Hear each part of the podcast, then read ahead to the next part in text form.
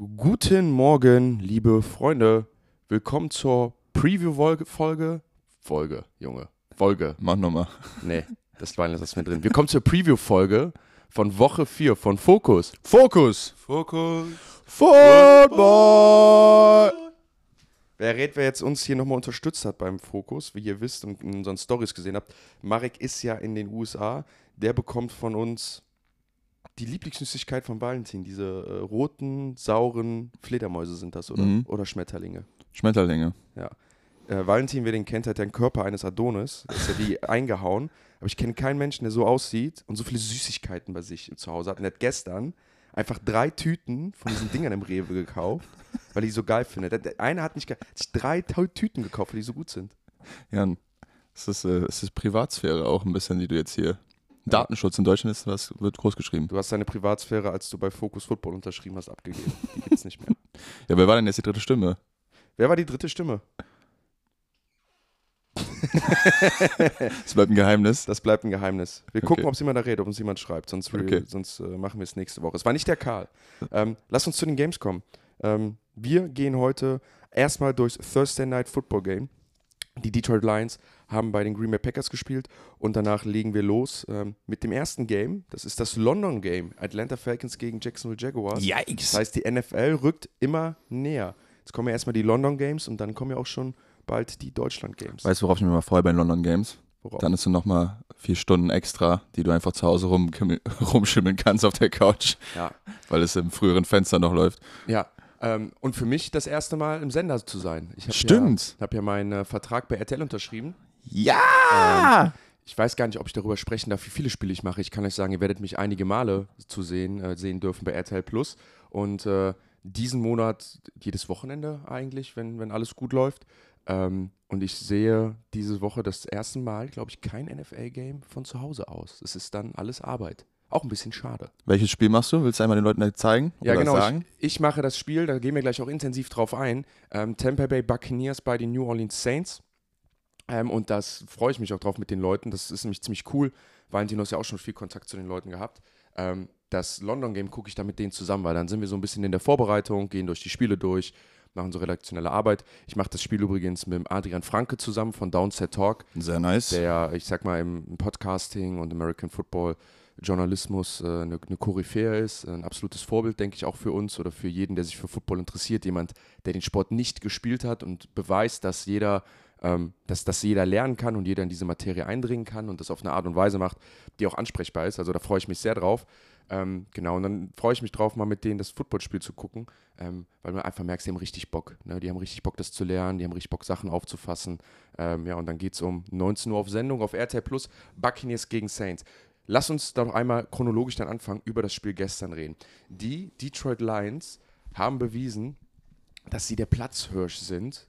Oder gibt es da irgendwas mit Löwen? Haben Löwen so eine Hierarchie? Gibt es da ein Wort für? Der. Alpha-Löwe?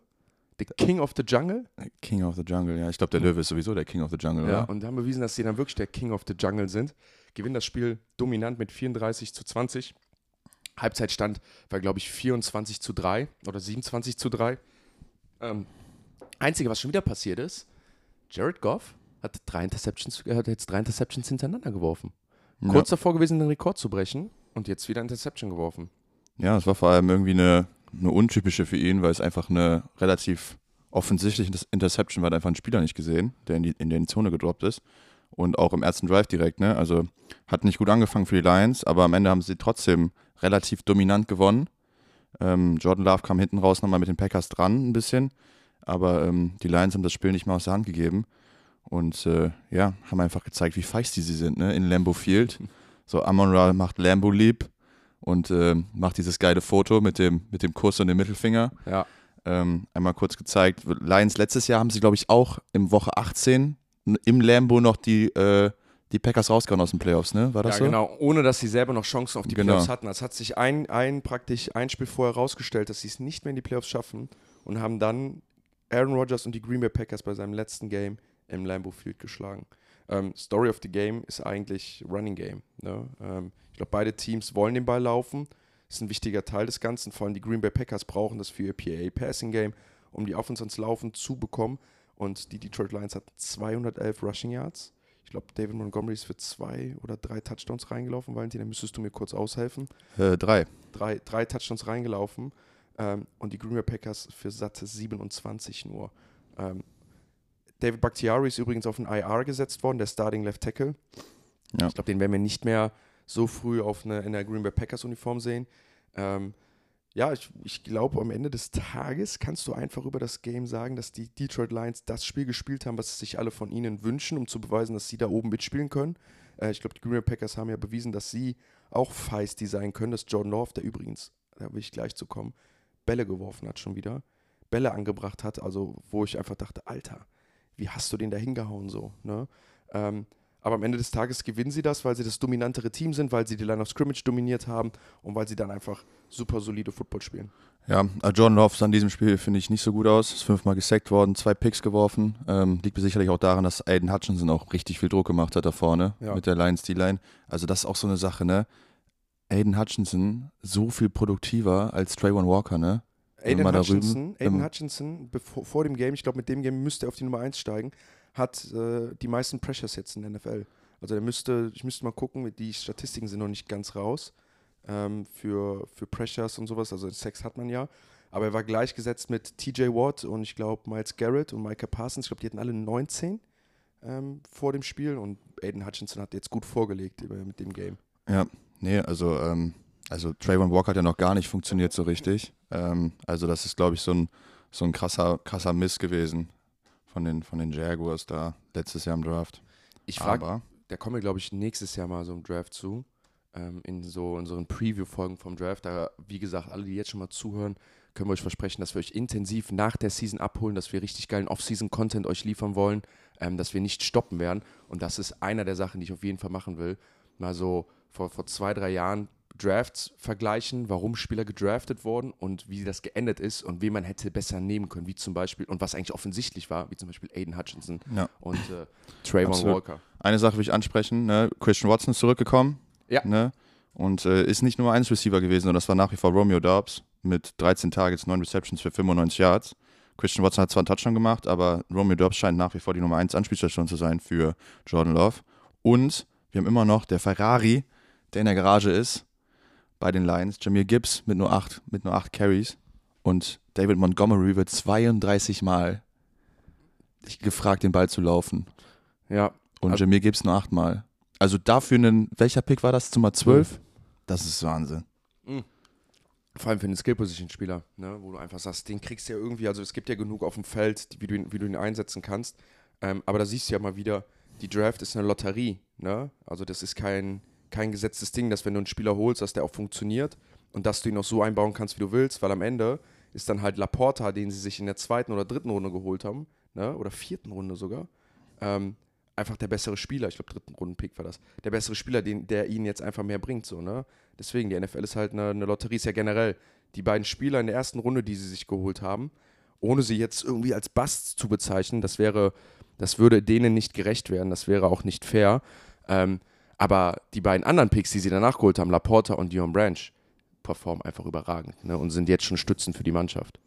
Ja, Branch wäre sowieso einer meiner Lieblingsspieler. Ich gucke mal gerade Laporte, um das nochmal zu klarifizieren, äh, verifizieren. Hier, zweite, zweite Runde 35. Ja, das sind dann die beiden äh, Second-Round-Picks. Aber das ist ja, wie, wie wir gesagt haben, in der Preview äh, von den Divisions. Es geht ja, in fact, das hat übrigens Adrian Franke äh, gesagt, da liebe Grüße an jetzt meinen Arbeitskollegen. äh, der hatte gesagt, es geht gar nicht so sehr für ihn um diese First-Round-Picks. Klar, es gibt diese Blue-Chip-Prospects, aber du willst versuchen, in diesen Top 100 zu picken, weil in diesen Top 100 die Wahrscheinlichkeit, dass du wen triffst, der NFL-Starter ist, ob du den jetzt auf 1 pickst oder auf 100, ist ziemlich hoch. Ähm, und ich glaube, das beweisen die Detroit Lions dieses Jahr. Und am Ende ist es dann halt immer noch ein überragender Draft für die. Das muss man ja auch sagen. Also, wenn ich jetzt mal Jameer Gibbs rausnehme ähm, als Player, den sie als erstes holen, aber das mal vergleiche mit Dion Branch, mit der Produktivität, die er, die er jetzt hat, ne, dann würde ich immer noch sagen, die Lions haben richtig, richtig gut gedraftet, weil sie einfach zwei Starter haben, die überdimensional gut performen. Laporta ist ja auch der Leading Right Receiver äh, der NFL zurzeit, äh, der Leading Tight End der NFL zurzeit. Und gestern auch schon wieder äh, 56 Yards dazu bekommen. Mal gucken, wann Travis Kelsey ihn einholt, aber das, das spricht schon für sich. Du meinst Travis Swift? Sorry. Das ist übrigens fake, ne? Was? Taylor Swift und Travis Kelsey. Ja? Bei Gott, das ist fake. Okay, lass uns da jetzt nicht. Lass uns das nicht. Doch. Lass uns das Doch. nicht reden. Nein, nein. Ich will da kurz drüber reden. Können wir da bitte ganz kurz drüber reden? Das Ja. ist auf jeden Fall fake. Die daten sich safe nicht. Okay. Ich sage, das ist alles inszeniert von der NFL und Taylor Swift bekommt prozentuelle Anteile an dem Umsatz, den sie mitgeneriert. Okay. Ja. Machen wir weiter. Travis Kelsey in derselben Nacht, wo er mit äh, Taylor Swift gesehen wurde, hat er, hat er noch eine andere, war er noch abends mit einer anderen Frau unterwegs. Möchte ich hier nur kurz sagen. So. Okay. Und als die beiden da rausgegangen sind, nebeneinander gegangen sind, äh, aus dem Lockerroom, sah das auch nicht, als ob die geweibt haben. Also, wir werden, ich glaube, wir werden nach, nach äh, Strich und Faden verarscht. Naja, Okay. ähm, you gesagt, heard it here first. Die Packers verlieren das Game. Christian Watson übrigens, der ist ja limited auch gewesen, weil er einfach eine Hamstring-Injury auch hatte noch, ne, mit der er noch zu kämpfen hat. Also ich finde, die Packers machen das da richtig. Ähm, aber mir gefällt weiterhin Jordan Love. Ähm, mein mein Preseason-Tape oder mein Preview-Take zu ihm war ja, Jordan Love wird besser sein, als wir dachten, aber halt nicht, wird nicht reichen so für die Packers. Und ich glaube, so ein bisschen sieht man das dies Jahr, wobei er ist deutlich, deutlich besser, als ich dachte. Also der hat einen Ball geworfen im, äh, es müsste im vierten Quarter gewesen sein. Da wirft er eine Corner Route auf Dobbs oder Reed, einen von beiden, ähm, und, äh, oder einen, seiner Receiver, und wirft den so zwischen zwei Leute in eine Double Coverage. Der, klar, es ist auch so ein bisschen so Turnover-worthy Play gewesen oder ein Ball, den man hätte intercepten können, aber es war trotzdem so ein Ball am Strich zwischen zwei Leute, 30 Yards gesippt und sein Receiver holt sich den genau in der Sideline. Und da dachte ich mir wieder so, boah Junge, du bist richtig krank. Und ich glaube, ich schwör's dir, wir kommen in dieselbe Situation rein. Oder eine Frage an dich. Kommen wir jetzt auch wieder in die Situation rein, wo wir jetzt jahrelang darauf hoffen, dass Jordan Love irgendwie einen O-Liner bekommt oder einen Right Receiver, so einen Superstar, damit er mal sein volles Potenzial ausschöpfen kann oder ficken den die Packers auch und gehen halt hin und äh, draften die ganze Zeit nur Defense-Spieler. Ich weiß es nicht. Ich bin, ich bin gespannt, wie das Ganze läuft. Aber äh, es ist, es ist einfach, also dass sie wirklich nie, dass die Packers-Fans nie mal durch dieses Tal gehen müssen von, boah, wir haben keinen Quarterback. Das ist, Jo. das ist schon krass. Aber wir, wir sind immer noch in Woche 4. Also wir gucken mal. Ja, aber ich, ich sag, also ich sag dir ehrlich, John Love hat in diesen vier Games habe ich alles gesehen, was ich über John Love sehen muss. So. Alles gesehen, was ich sehen muss. Und vor allem, es kann nur besser, wobei die O-Line wird jetzt schlechter und sowas, ne? Ja, aber du musst mir überlegen, die Receiver, die er jetzt hat, die sind alle richtig jung, mit denen wächst er zusammen, mit dem wächst er selber auch zusammen. Also wenn die so zwei, drei Jahre Chemie kriegen, so mit demselben stabilen Headcoach, den er jetzt hat, das könnte schon, das könnte schon gut werden. Also ich, ich bin intrigued. Ähm, ich, wie gesagt, es ist Packers immer fun, fun to watch, finde ich so ein bisschen. Und ich finde es auch gut, dass die, äh, dass, dass, dass, dass es da so weitergeht. Und vor allem riesen Respekt vor Matt, Matt LeFleur dann auch. Ähm, kommen wir zum nächsten Game oder zum ersten Sonntagsgame, wie eben schon angesprochen. Das erste Spiel in Europa. Die Atlanta Falcons spielen Technical bei den Jacksonville Jaguars. Ähm, das ganze Game ist in London, wird übertragen auf RTL, auf dem Hauptsender. Das heißt, da wird groß aufgefahren, alle sind da. Äh, Coach Izume ist da, äh, ich glaube, Björn Werner ist da, Jan Stecker ist da. Ähm, das ganze Media-Team von RTL sind übrigens über Wochen äh, da platziert. Also die werden wochenlang vor Ort Content produzieren. Richtig, richtig geil. Ähm, die Jaguars sind übrigens das Team, was, glaube ich, am häufigsten auch in London gespielt hat bisher. Ähm, kommen rein mit einem One-and-Two-Record gegen die Atlanta Falcons mit einem Two-and-One-Record. Ähm, Valentin, was sind so deine Gedanken zum Game? Ja, Erster Gedanke ist hier, dass ihr eure Fantasy-Teams früh genug aufstellt, weil äh, das hat mich schon Alter. ein paar Mal ähm, ja, von hinten erwischt. Von hinten erwischt? Pause. Ganz komisch. Schneiden wir raus. Schneiden wir alles raus. gut, schneiden wir raus, kommt nicht mit rein. Mach gleich raus. Fang nochmal an bei, äh, stellt eure Fantasy-Teams Genau, auf. stell, oh Gott. Stellt eure Fantasy-Teams auf. Ähm, ist Calvin Ridley, Re, Re, ich kann, jetzt kann ich nicht mehr reden. Calvin Ridley Revenge Game. Es spielt zum ersten Mal gegen die Falcons. Ist nach, äh, nach seinem Trade. Und ähm, ja, ich glaube, es ist so das Duell einer der besten Quarterbacks oder m, vielleicht von dem besten Quarterback in der NFL gerade gegen die schlechtesten auf dem Platz. Und äh, das wird, glaube ich, interessant sein zu sehen. Ja, und vor allem, ähm, das jetzt genau denselben Take, und vor allem, was wir haben, wir haben ja auch so zwei Teams, die auch da eine ganz anders rangehen an ihre Offense. Ne? Also die einen, die ja wirklich das ziemlich Quarterback reliable machen und auch über ihren Quarterback dieses Team anführen und den anderen, denen es halt ein bisschen, ich sag mal, was heißt egal ist oder so stiefmütterlich äh, ähm, beibehalten. Ähm, Trevor Lawrence hatte übrigens seinen ersten Win in seiner Karriere in London. Ist so ein bisschen dann auch äh, sein, sein Ding. Gegen wen war das damals nochmal? Das das, war das dann- war gegen die Dolphins, ne? Ja, das war die Storyline, dass Urban Meyer nur in Europa gewinnen kann, ne? Das war, so, ja. das war, das war wild. Ja, ähm, AJ Terrell spielt gegen Kevin Ridley, ne? Die kennen sich noch aus Atl- Atlanta Falcons Zeiten, also das ist ein geiles Matchup. Und dann haben wir, wie gesagt, zwei relativ unterschiedliche Offenses, ne? Wir haben eine relativ run-heavy Offense, Offense mit einem nicht so guten Quarterback gegen einen Quarterback, der den Ball echt slingen kann und gute Receiver draußen hat. Also bin mal sehr gespannt, wie das ganze äh, Spiel sich entfaltet und wie so der Gameflow ist.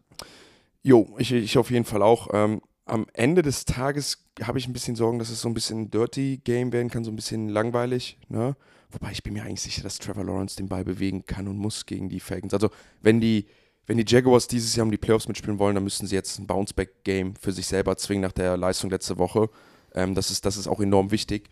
Ähm, und ich glaube, ähm, diese Woche balance sich so ein bisschen die NFL dann immer weiter aus. Ne? So hat die Falcons, die so 2-0 gestartet sind, dann letzte Woche dominant äh, oder ja, gegen dominante Lines verloren haben, ähm, werden dann, glaube ich, äh, diese Woche ähm, vielleicht auch gegen dominante Jacksonville Jaguars, äh, äh, gegen Jacksonville Jaguars verlieren. Dann sind die Falcons dann halt wirklich das Team, was, was sie halt eigentlich sind. Das Team mit dem schlechtesten Quarterback zurzeit und ziemlich splashy Playern in der, mit einem Weak Schedule und deswegen werden sie irgendwie so über immer so um den 500 Ball mitspielen, aber nie drüber kommen. Oder sie wechseln Tyler Heidig hier ein.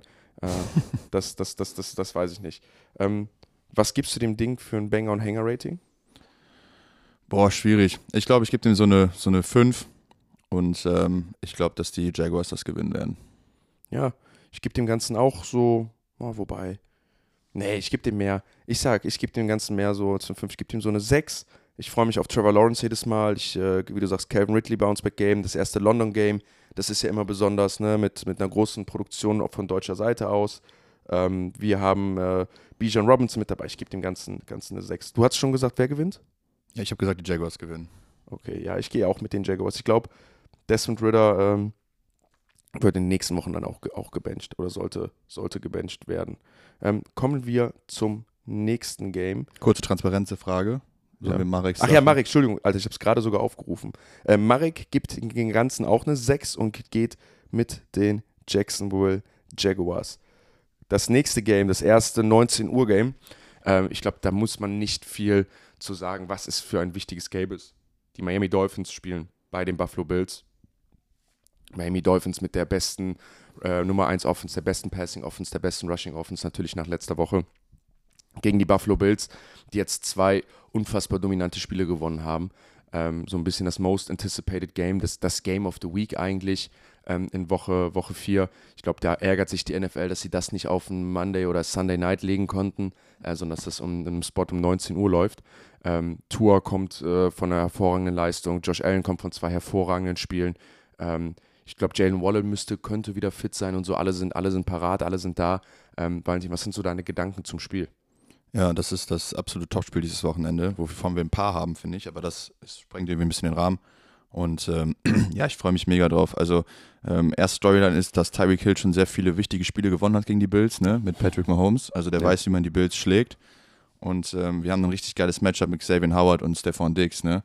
Also, das ist schon, Keenan Allen hat äh, Xavier Howard, den Cornerback von den Dolphins, richtig alt aussehen lassen vor, ein, paar- äh, vor zwei Wochen. Jetzt spielt er gegen Diggs, der ungefähr auch so der Route Runner Type of Guy ist. Also ich bin mal gespannt, äh, wie das aussieht. Und ähm, dieses Spiel, oder wer das gewinnt, könnte für mich am Ende entscheiden, wer den First Seed bekommt. Ne? Also es kann sein, dass wir in Woche Das stimmt. 18 darauf zurückgucken und äh, dass dieses Spiel so der Tiebreaker ist oder so für, äh, für den First Round Bye in den Playoffs, also in Ja. der AFC. Das, können, äh, ist ein sehr, sehr wichtiges Spiel für beide Teams und äh, ja, also Also ich sag mal so, es ist ein geiles Matchup, aber der Stefan Dix hat den Xavier Howard ja so in der Tasche. ja. Ich, ich, ich spreche mal über die, äh, über die letzte, obwohl, kann das stimmen? Stefan Dix, Locke versus Xavier Howard. Hat der, wo hat der Xavier Howard letztes Jahr gespielt? auch bei den Dolphins. Auch bei den Dolphins. Er spielt schon seit mehreren Jahren bei den Dolphins. Was hat das, was hat der mir denn hier für eine bescheuerte Statistik rein, rausgehauen? Ja, sorry. äh, Ja, jetzt spielen wir Musik ein. Willst du was sagen oder soll ich was sagen? Ja, du kannst ruhig was sagen. Ich hatte eigentlich eine Statistik, hier ist es. Äh, Xavier Howard, genau. Äh, Xavier Howard gegen Stefan Dix äh, steht, boah, Nee, ich finde keine gute Statistik. Es tut mir sehr, sehr leid. ich wollte eigentlich Statistik rausholen, aber der spuckt mir hier leider nichts schnell aus, äh, wie er gegen Stefan Dix gespielt hat. Äh, ich gehe aber stark mit Dix, so oder so. Ja. Ähm, einfach weil, weil, wie ich Josh Allen und äh, Stefan Dix letzten Tage erlebt habe, wenn die fit bleiben, wenn auch das Receiving Core um ihn rum funktioniert, ähm, dann gehe ich da stark mit. Am Ende ist es jetzt wirklich mal das erste Game, wo wir halt immer nur auf die Offense gucken, wo ich aber glaube, die Offense wird das Ding auch gewinnen. Ne? Aber wo jeden Drive die Defense diesen Swing haben kann. Turnover zum Beispiel von Josh Allen. Ne? Ich glaube, Josh Allen wird ein riesen Game spielen, aber wenn Josh Allen sich zum Beispiel wieder zwei Turnover erlaubt, so ein Pick und ein Fumble oder sowas, oder mal eine dumme Entscheidung beim vierten Versuch oder sowas, kann das halt spielentscheidend sein, weil das haben die Dolphins ja auch gezeigt, ähm, dass sie ja dann einfach sofort in der Lage sind zu scoren und so. Du willst halt verhindern, dass die mehr Possessions haben als du. Ist jetzt selbstverständlich, ne? aber ich glaube, das sind so die Key Factor. Ich glaube, die Defense, dem werden beiden Defenses werden, werden die Hände gebunden sein in vielen Dingen. Ähm, ich glaube, du spielst einfach gegen zwei so verdammt gute Offenses, wie es super schwierig sein wird, ähm, die zu stoppen aber du kannst halt Stiche setzen, indem du halt in der Red Zone performst, indem du halt mal einen Turnover forst, ähm, indem du halt mal so einen, diesen entscheidenden Fourth Down Stop hast und dann geht das Ding dann, glaube ich, bis ins vierte Quarter und wird enorm spannend sein. Ja, ich bin mal gespannt, ob die äh, Bills, du hast es am Dienstag angesprochen, diese Inroads von Tyreek Hill covern können. Ne? Die, ähm, die Bills haben mit die zwei besten Safeties in der NFL hinten rumlaufen, in Poyer und äh, Micah Hyde.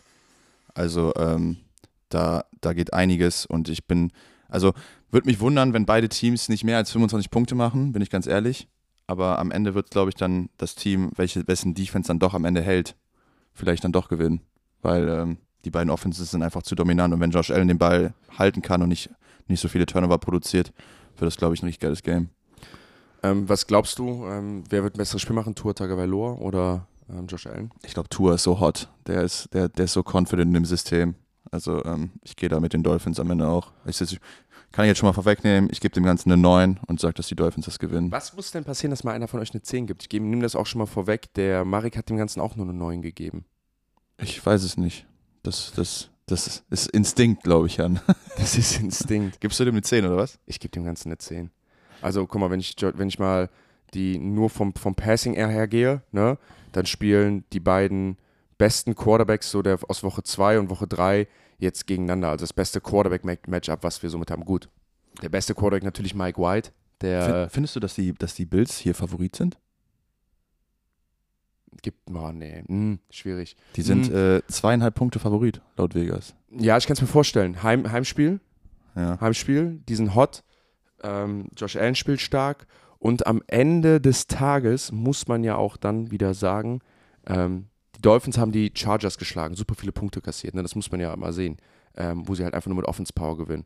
Ähm, dann schlagen sie die, die Denver Broncos und in Woche 2 schlagen sie die Patriots. Das ist kein einziges Team davon hat einen Winning Record. Die sind 0-3, 1-2, 1-2. So. Und das ist jetzt auch mal der richtige erste Test.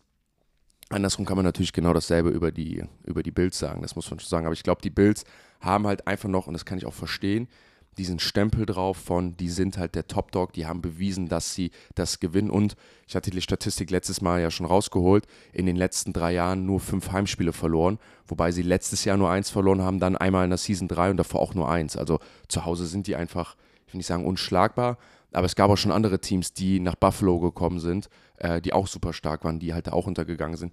Deswegen kann ich das verstehen, dass sie zumindest der Favorit sind. Ne? Ich würde nicht sagen, äh, dass sie der klare Favorit sind, aber das kann ich auf jeden Fall nachvollziehen.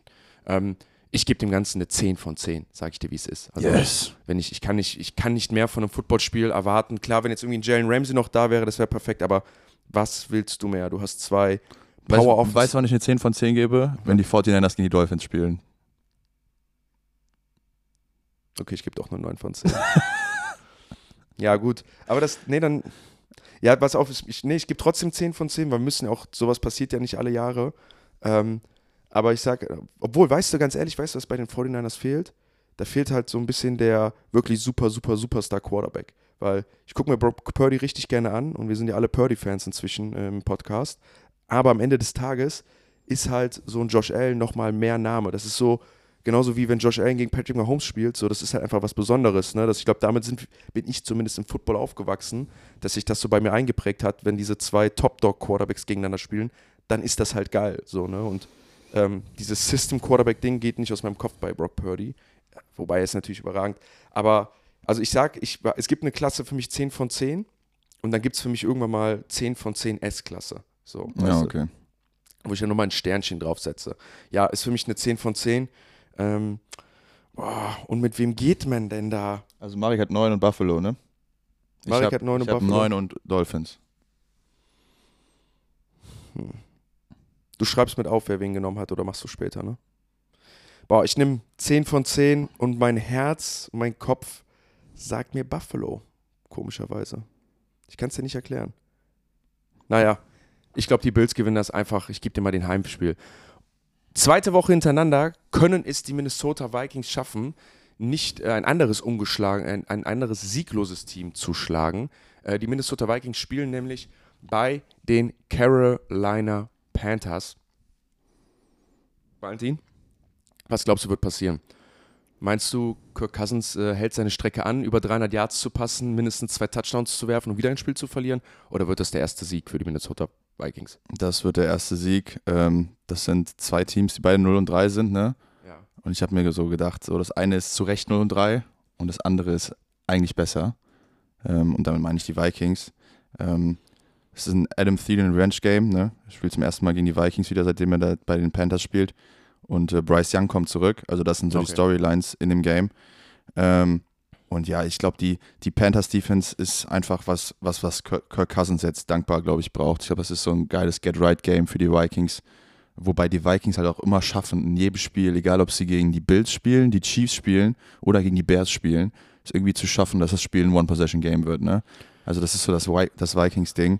Also ähm, deshalb gehe ich, ich, ich mal nicht davon aus, dass sie das Spiel dominieren werden, aber ich glaube, dass sie am Ende das Spiel gewinnen und dass auch Kirk Cousins wieder ein, ein Bombenspiel haben wird und vor allem äh, Justin Jefferson Edison wieder äh, crazy gehen werden. Ja, gut, der, ist der Papst katholisch? das, ist, das ist ja also irgendwie so ein bisschen gegeben. Ich ärgere mich auch immer wieder, dass ich den nicht gedraftet habe. Ähm, dass, ich den, dass ich den nicht gedraftet habe bei Fantasy, sondern, sondern mich für Jamar Chase entschieden habe. Wobei da hoffe ich einfach, dass Joe Burrow, ähm, Joe Burrow wieder fit wird. Ähm, es ist so ein bisschen das Game auch. Ähm, es spielt hier so ein bisschen ja der schlechte Pass Rush gegen äh, äh, der schlechte Pass Rush gegen so schlechte Pass Blocking in der NFL. Carolina Panthers haben es ja bisher, wobei bei Andy Dalton ging es jetzt ein bisschen, ähm, aber haben es ja bisher nicht so geschafft, ihren Quarterback ganz gut zu protecten. Und die äh, Minnesota Vikings haben es bisher nicht richtig geschafft, Druck auf den Quarterback auszuüben, was vor allem die Line angeht. Ähm, Brian Flores, wenn er Druck bringen will, muss er, muss er blitzen viel, muss er aggressiv Macht er auch richtig geisteskrank viel. Also einer der Ja. heiß, heiß, heiß Blitzrates in der NFL gerade. Ja. Ähm, was aber dann natürlich auf, auf der anderen Seite wieder negativ ist, ne, dadurch lässt du viele kurze Completions zu, die Offense bewegt sich. Ähm, ich glaube auch, also wenn die Minnesota Vikings das nicht gewinnen, dann, dann würde ich mich sehr, sehr, sehr wundern. Vor allem frage ich mich dann, wo geht das Ganze für die Vikings hin? Ne? Ich glaube, äh, wenn die jetzt einmal in diesen, also ich glaube, die können, das ist so ein Team, das kann irgendwann diesen Bounceback schaffen ne? und dann wieder Spiele gewinnen, so wie sie es letztes Jahr hatten.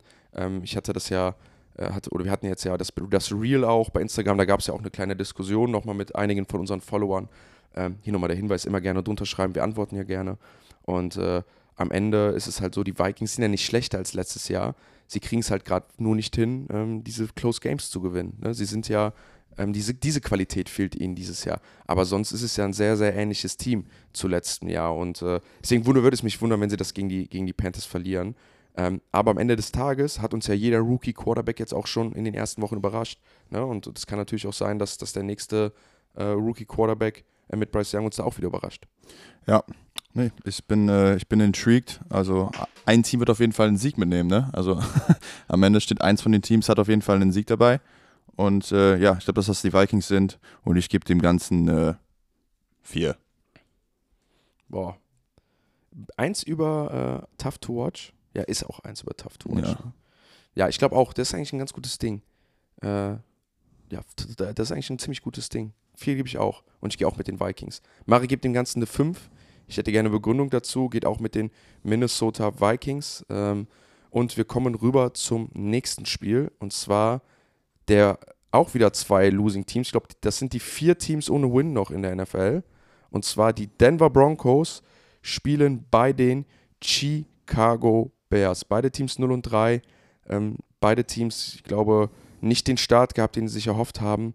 Ähm, beide Teams irgendwie so ein bisschen, äh, dabei, ihren Quarterback zu hinterfragen. Ähm, Valentin, was sagst du zu dem Spiel? Ja, ist der Trash Bowl diese Woche, ne? Also wir haben viele gute Spiele. Das ist so das Trash Bowl Game. Ähm, beide Teams laufen den Ball ungefähr nur 33 Prozent der Fälle, ne, wo wir beide, glaube ich, uns einig sind. Die Chicago Bears müssten den Ball eigentlich mehr laufen, vor allem mit Justin ich Fields. Nicht, Alter. Entschuldigung, ich check's nicht. Können wir da direkt rein und Ja. ich möchte darüber sprechen. Letztes Jahr das Team war nur gut oder konnte gut in der Offense sein, war mit die Nummer 1 oder mit die beste Rushing Offense, weil sie Justin Fields mit eingebunden haben, weil sie ihn in Run Plays mit rein designt haben. Und das ist ja auch das Ding, wo ja dann alle gesagt haben, ey, okay, der hat so eine gute Grundlage, was das Laufen angeht. Wir müssen den, wir, wir müssen den equippen, wir müssen dafür sorgen, dass er im Passing Game, ähm, dass er im Passing Game besser werden kann, weil dann wird er richtig gefährlich. Und jetzt nehmen sie ihm das weg oder haben ihm das komplett weggenommen und dadurch funktioniert die Offense deutlich schlechter. Ich verstehe es nicht. Ja, vor allem letzte Woche haben die Dolphins 300 plus Yards geschafft, ne, gegen diese Broncos Defense im Laufspiel. Also ich glaube, wenn sie gewinnen wollen, ist das der Weg. Sie müssen laufen, sie müssen Justin Fields im Laufspiel einsetzen und äh, das Game auch so ein bisschen verkürzen und ihm mal ein bisschen, bisschen Hilfe geben. Also ähm, ja, und wenn die Broncos, wie gesagt, die Broncos Offense dieses Jahr funktioniert deutlich besser als letztes Jahr, finde ich. Ich finde, Russell Wilson sieht auch besser aus. Ähm, aber das ganze Zusammenspiel funktioniert irgendwie nicht. Er hat einen super Receiver in Marvin Mims, dem Rookie, der Mhm. echt, der echt ballt, der aber irgendwie keine Snaps kriegt, das verstehe ich auch nicht. Also jedes Mal, wenn der Ball seine Hände berührt, macht er irgendwas Electric-mäßiges, aber er kommt einfach nicht aufs Feld. Ähm, also, ich weiß nicht, irgendwie die Broncos sind für mich dieses Jahr so ein bisschen das Team, was äh, sie letztes Jahr oder da auch schon waren, als Hackett da war. So, du checkst einfach nicht viele der Moves und das macht es untypisch für Sean Payton, weil eigentlich ist es ja ein fähiger Head Coach, aber ähm, die machen irgendwie Sachen, die so darauf hindeuten, dass das Coaching einfach nicht so toll ist dieses Jahr. Jo. Ähm, und vor allem, wenn man sich jetzt auch mal, also immer Revue passierend anguckt, gegen wen sie jetzt verloren haben. Sie haben gegen die Las Vegas Raiders verloren, die ja auch ihre Probleme haben, die jetzt auch nicht das dominante Team sind. Ne? Also ein Spiel, was du gewinnen kannst. Dann verlieren sie gegen die Commanders. Die Commanders, ich glaube, da werden wir auch in zwei, drei Wochen zurückblicken, wo du sagst, Alter, so das Spiel darfst du nicht verlieren. Also darfst du das Spiel vielleicht verlieren, weil sie dich stoppen, aber nicht, weil sie, äh, weil Sam Howell gegen dich auf einmal aussieht wie ein, äh, keine Ahnung, äh, Franchise-Quarterback. Und dann kriegst du halt gegen die Dolphins richtig, richtig hart auf den Sack.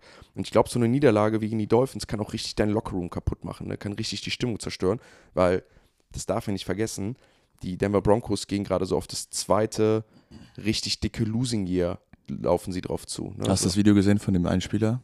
Der so, I'm tired of losing. I've been here for seven years, I'm tired of losing. so richtig sad. Aber ähm, ja, genau das, genau das, was du sagst. So, das macht was mit dir. Also wenn du 70, 70 Raketen reingeknallt bekommst, so das, das tut weh, Alter. Es kann natürlich auch den, äh, äh, es, es kann natürlich auch den, äh, den, unter, den anderen Effekt haben, ne? dass du natürlich jetzt sagst, okay, wir, wir liegen los und wir werden jetzt besser. Aber Fakt ist, und das muss man mal sich wirklich vor Augen führen, schätz mal, wann die Denver Broncos das letzte Mal einen Winning-Record haben und welchen Platz sie dann besetzt hatten in der AFC West. Boah, das muss ja noch mit Peyton gewesen sein, oder? Hm, nee, Mit Drew Lock? nee, das war mit Travis Simeon. Aber nicht echt jetzt? Mhm, das war das Jahr nach Peyton, Das ist krass. Ja, hätte ich nicht gedacht. Wann war das? 2015? 2016. Dann 2016? sind sie Dritter in der AFC West geworden. Und davor äh, sind, haben sie viermal die AFC, fünfmal die AFC West gewinnen können mit einem 2011 8-8 Rekord. 2012 dann kam Peyton 13-13, äh 13-3, 2013 13-3, 2014 12-4, 2015 12-4. Seitdem, dann hat sie nochmal einen Winning Record 2016 und seitdem sind sie, haben sie nur noch Losing Records gehabt und konnten nur noch einmal den zweiten Platz in der AFC West belegen mit einem 7 und, und 9 Rekord. Mhm. Kann man natürlich auch so ein bisschen belegen, seitdem äh, Patrick Mahomes in dieser Division ist, haben die Denver Broncos so ihren, ihren Mojo verloren. Ja, ja. Das Broncos Country ist schon lange nicht mehr Am Riden. am, Ri- am Ryan, ja. Ja, ist Das ein ist weirdes Game. Die, ist heute die zweideutige Folge bei mir, ey. Das ist ganz schlimm. ähm, ist ja die Freitagsfolge generell bei uns. Ähm, ja, weirdes Game, ähm, auf jeden Fall. Ähm, Matchup-technisch ähm, kann ich da wenig, wenig rauslesen, außer dass ich hoffe, dass der Ball jetzt gelaufen wird und dass die Denver Broncos, äh, dass, die, dass die Chicago Bears sich hinsetzen und sagen, alles klar, wir haben uns einen Kader zusammengestellt, wir haben einen First-Round-Rookie, wir haben einen geilen Running Back noch, also wir, wir haben, können auch zwei Running Backs auf den Platz stellen, nach und nach. Wir haben den dritten Running Back mit äh, Justin Fields so ein bisschen, wir können uns die Carries teilen ähm, und dann hinten raus ähm, ja vielleicht das Passing Game öffnen auf DJ Moore und dann dieses Spiel gewinnen. Weil, also am Ende des Tages sehe ich noch immer mehr Potenzial bei den, bei den Bears, auch wenn sie es halt gar nicht, gar nicht zeigen so. Ähm, für mich ist das Game aber wirklich klassisches Just for Memes Game. Also äh, ähm, Just for Memes so, du hast Russell Wilson, Justin Fields, die ja beide eigentlich immer dafür gemacht sind. Du hast zwei Losing Records, äh, so ein bisschen. Du hast so zwei Head Coaches, die dann auch auf dem Hot Seat so relativ schnell sind, zumindest auf dem verbalen Hot Seat. Ich glaube, Sean Payton kriegt dann natürlich noch was mehr Zeit. Ähm, aber am Ende des Tages sind es so zwei Organisationen, wo jetzt zurzeit alle drauf gucken und sagen, was macht ihr da eigentlich? Was habt ihr da eigentlich die letzten Jahre angestellt? Deswegen ist es so ein Just, Just for Memes Ding. Ähm, und ich gehe mit den Chicago Bears tatsächlich. Ich glaube, also ich, alles, was ich, also wenn, sag mal so, ich gehe mit den Bears, weil ich erwarte, dass sie dieses Mal hingehen und sagen, okay, wir binden Justin Fields mit ins Running Game ein. Ähm, wenn sie das nicht machen, dann ist das für mich eigentlich schon so Setting up for Failure, dass sie ihn loswerden wollen. Ähm, was sagst du? Äh, Just for Memes ist eine 3, ne? Just for Memes war eine 2. 3 war tough to watch. Okay. Ja, ich habe es schon mal in der, ich habe es in der Dienstagsfolge schon gesagt, das wird für mich auch Just for Memes, aber Just for Elite Memes, weißt du? Das ist so, ja. das, hat, das, hat, das hat mehr Meme-Potenzial als normalerweise. Deshalb äh, verdoppel ich den Score. Also ich, dachte, ich dachte, ich gebe mit einer, mit einer 6 eigentlich, weil ich dachte, das wären 3. Mare geht mit einer 7 zum Beispiel. Ja, das ist wild. Weil er meinte, Verlierer wird eine Woche Storyline bekommen. Ja. Aber ich habe irgendwie das Gefühl, das ist halt Just for Memes, nur wenn man sich so sehr an den Memes ergötzt, dann äh, wird das Game ja nicht besser. Nee, also das wird auf jeden Fall ein richtig schlechtes Game, aber ich glaube, dass da viele lustige Sachen rauskommen werden. Ja, und auch viele. Fall. Also deshalb ist es, äh, es ist fast fun to watch deswegen. Deshalb, aber ich bleibe bei einer 5 und gehe mit Chicago. Ich bleib, ich gehe mit einer 2 und gehe irgendwie auch mit Chicago, auch wenn das gar, kein, gar keinen Sinn macht. Marek übrigens mit einer 7 und Marek geht mit den Denver Broncos. Nächste Game, was wir haben, das äh, Battle of the AFC North. Zwei Top AFC North Teams stehen sich gegenüber. Ähm, und die Cleveland Browns, richtig krass, haben jetzt schon ihr drittes Division Game in der Woche 4. Also die ersten Wochen sind so verdammt entscheidend bei denen. Ähm, haben ja ein Game dann schon verloren in der Division gegen die Steelers. Ähm, das heißt, die Division so stark, wie wir es erwartet haben, dass sich die Teams auch untereinander schlagen können, dass die alle competitive sind. Äh, die Baltimore Ravens spielen, wie gesagt, bei den Cleveland Browns.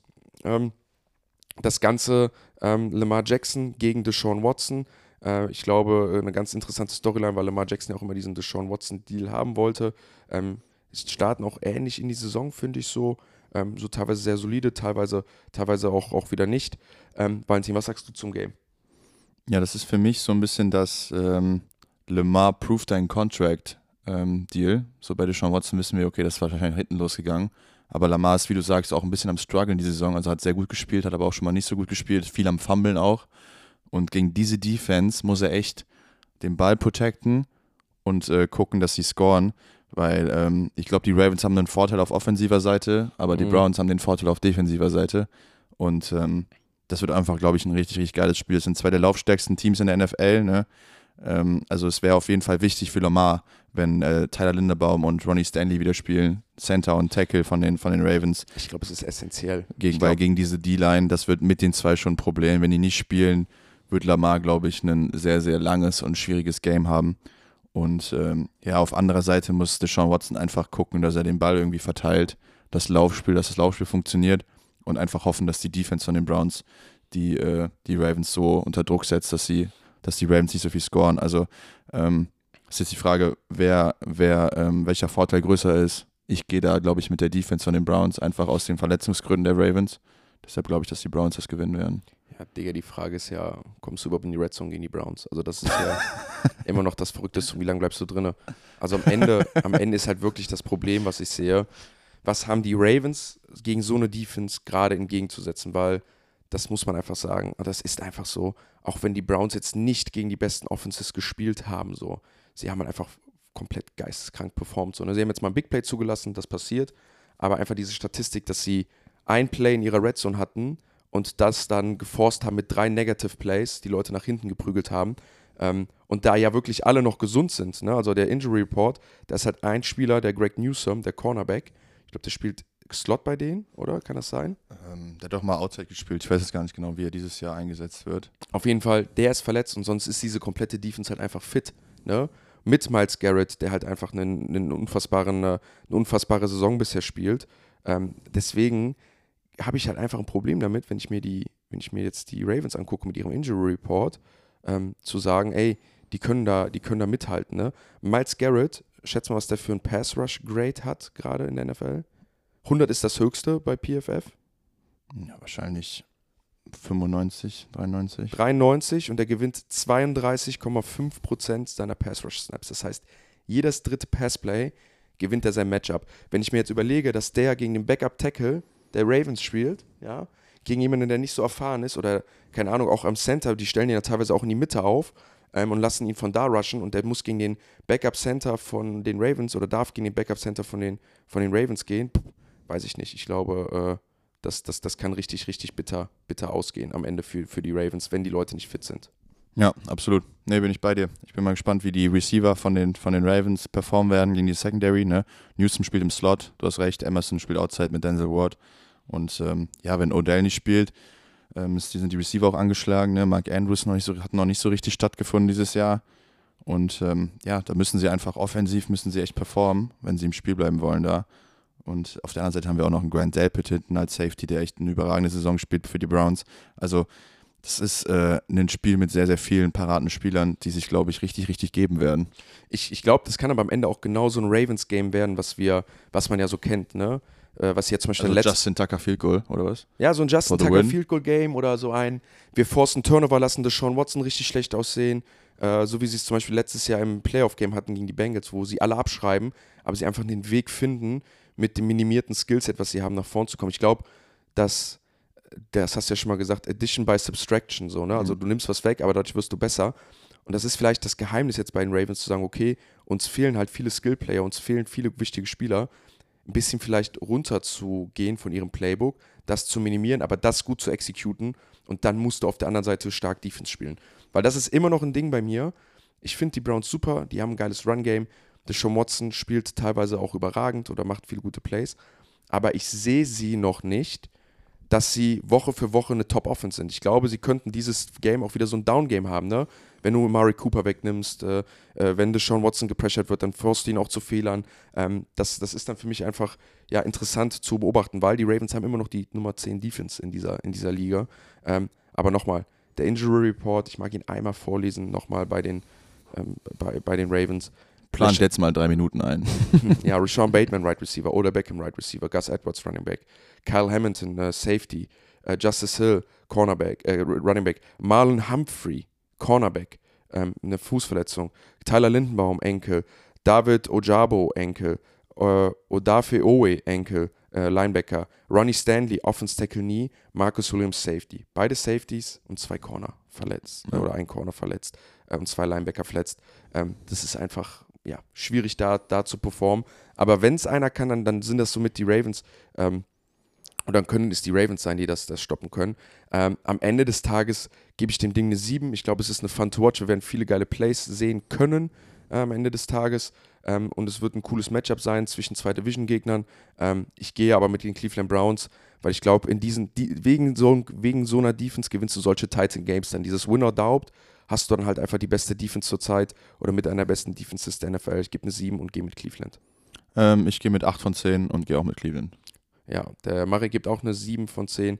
Er geht auch mit den Browns und sagt, aufgrund der ganzen Verletzungen bei Baltimore, sonst würde er sogar noch höher gehen.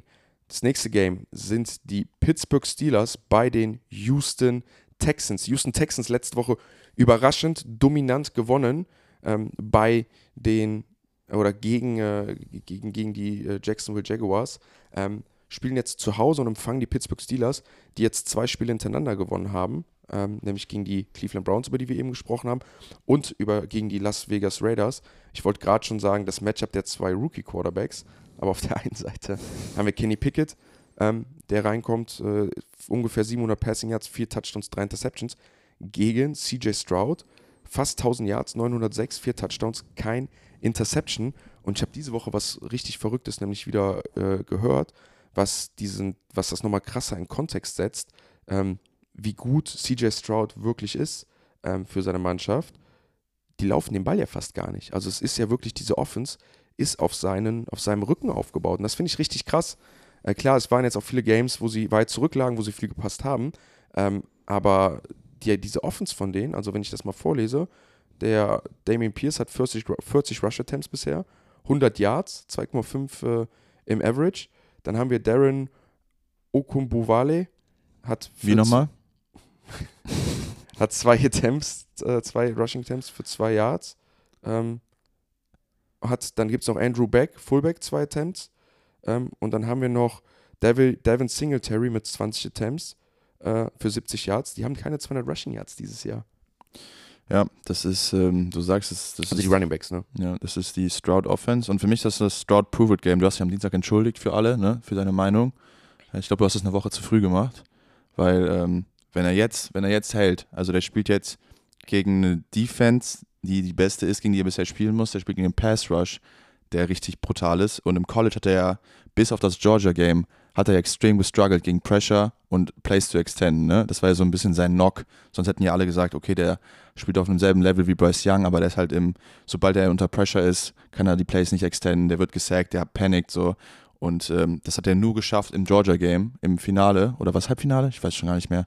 Ähm, das Ganze halt äh, damit klarzukommen. Und das wird, glaube ich, diese Woche passieren. Also er wird viel unter Druck stehen.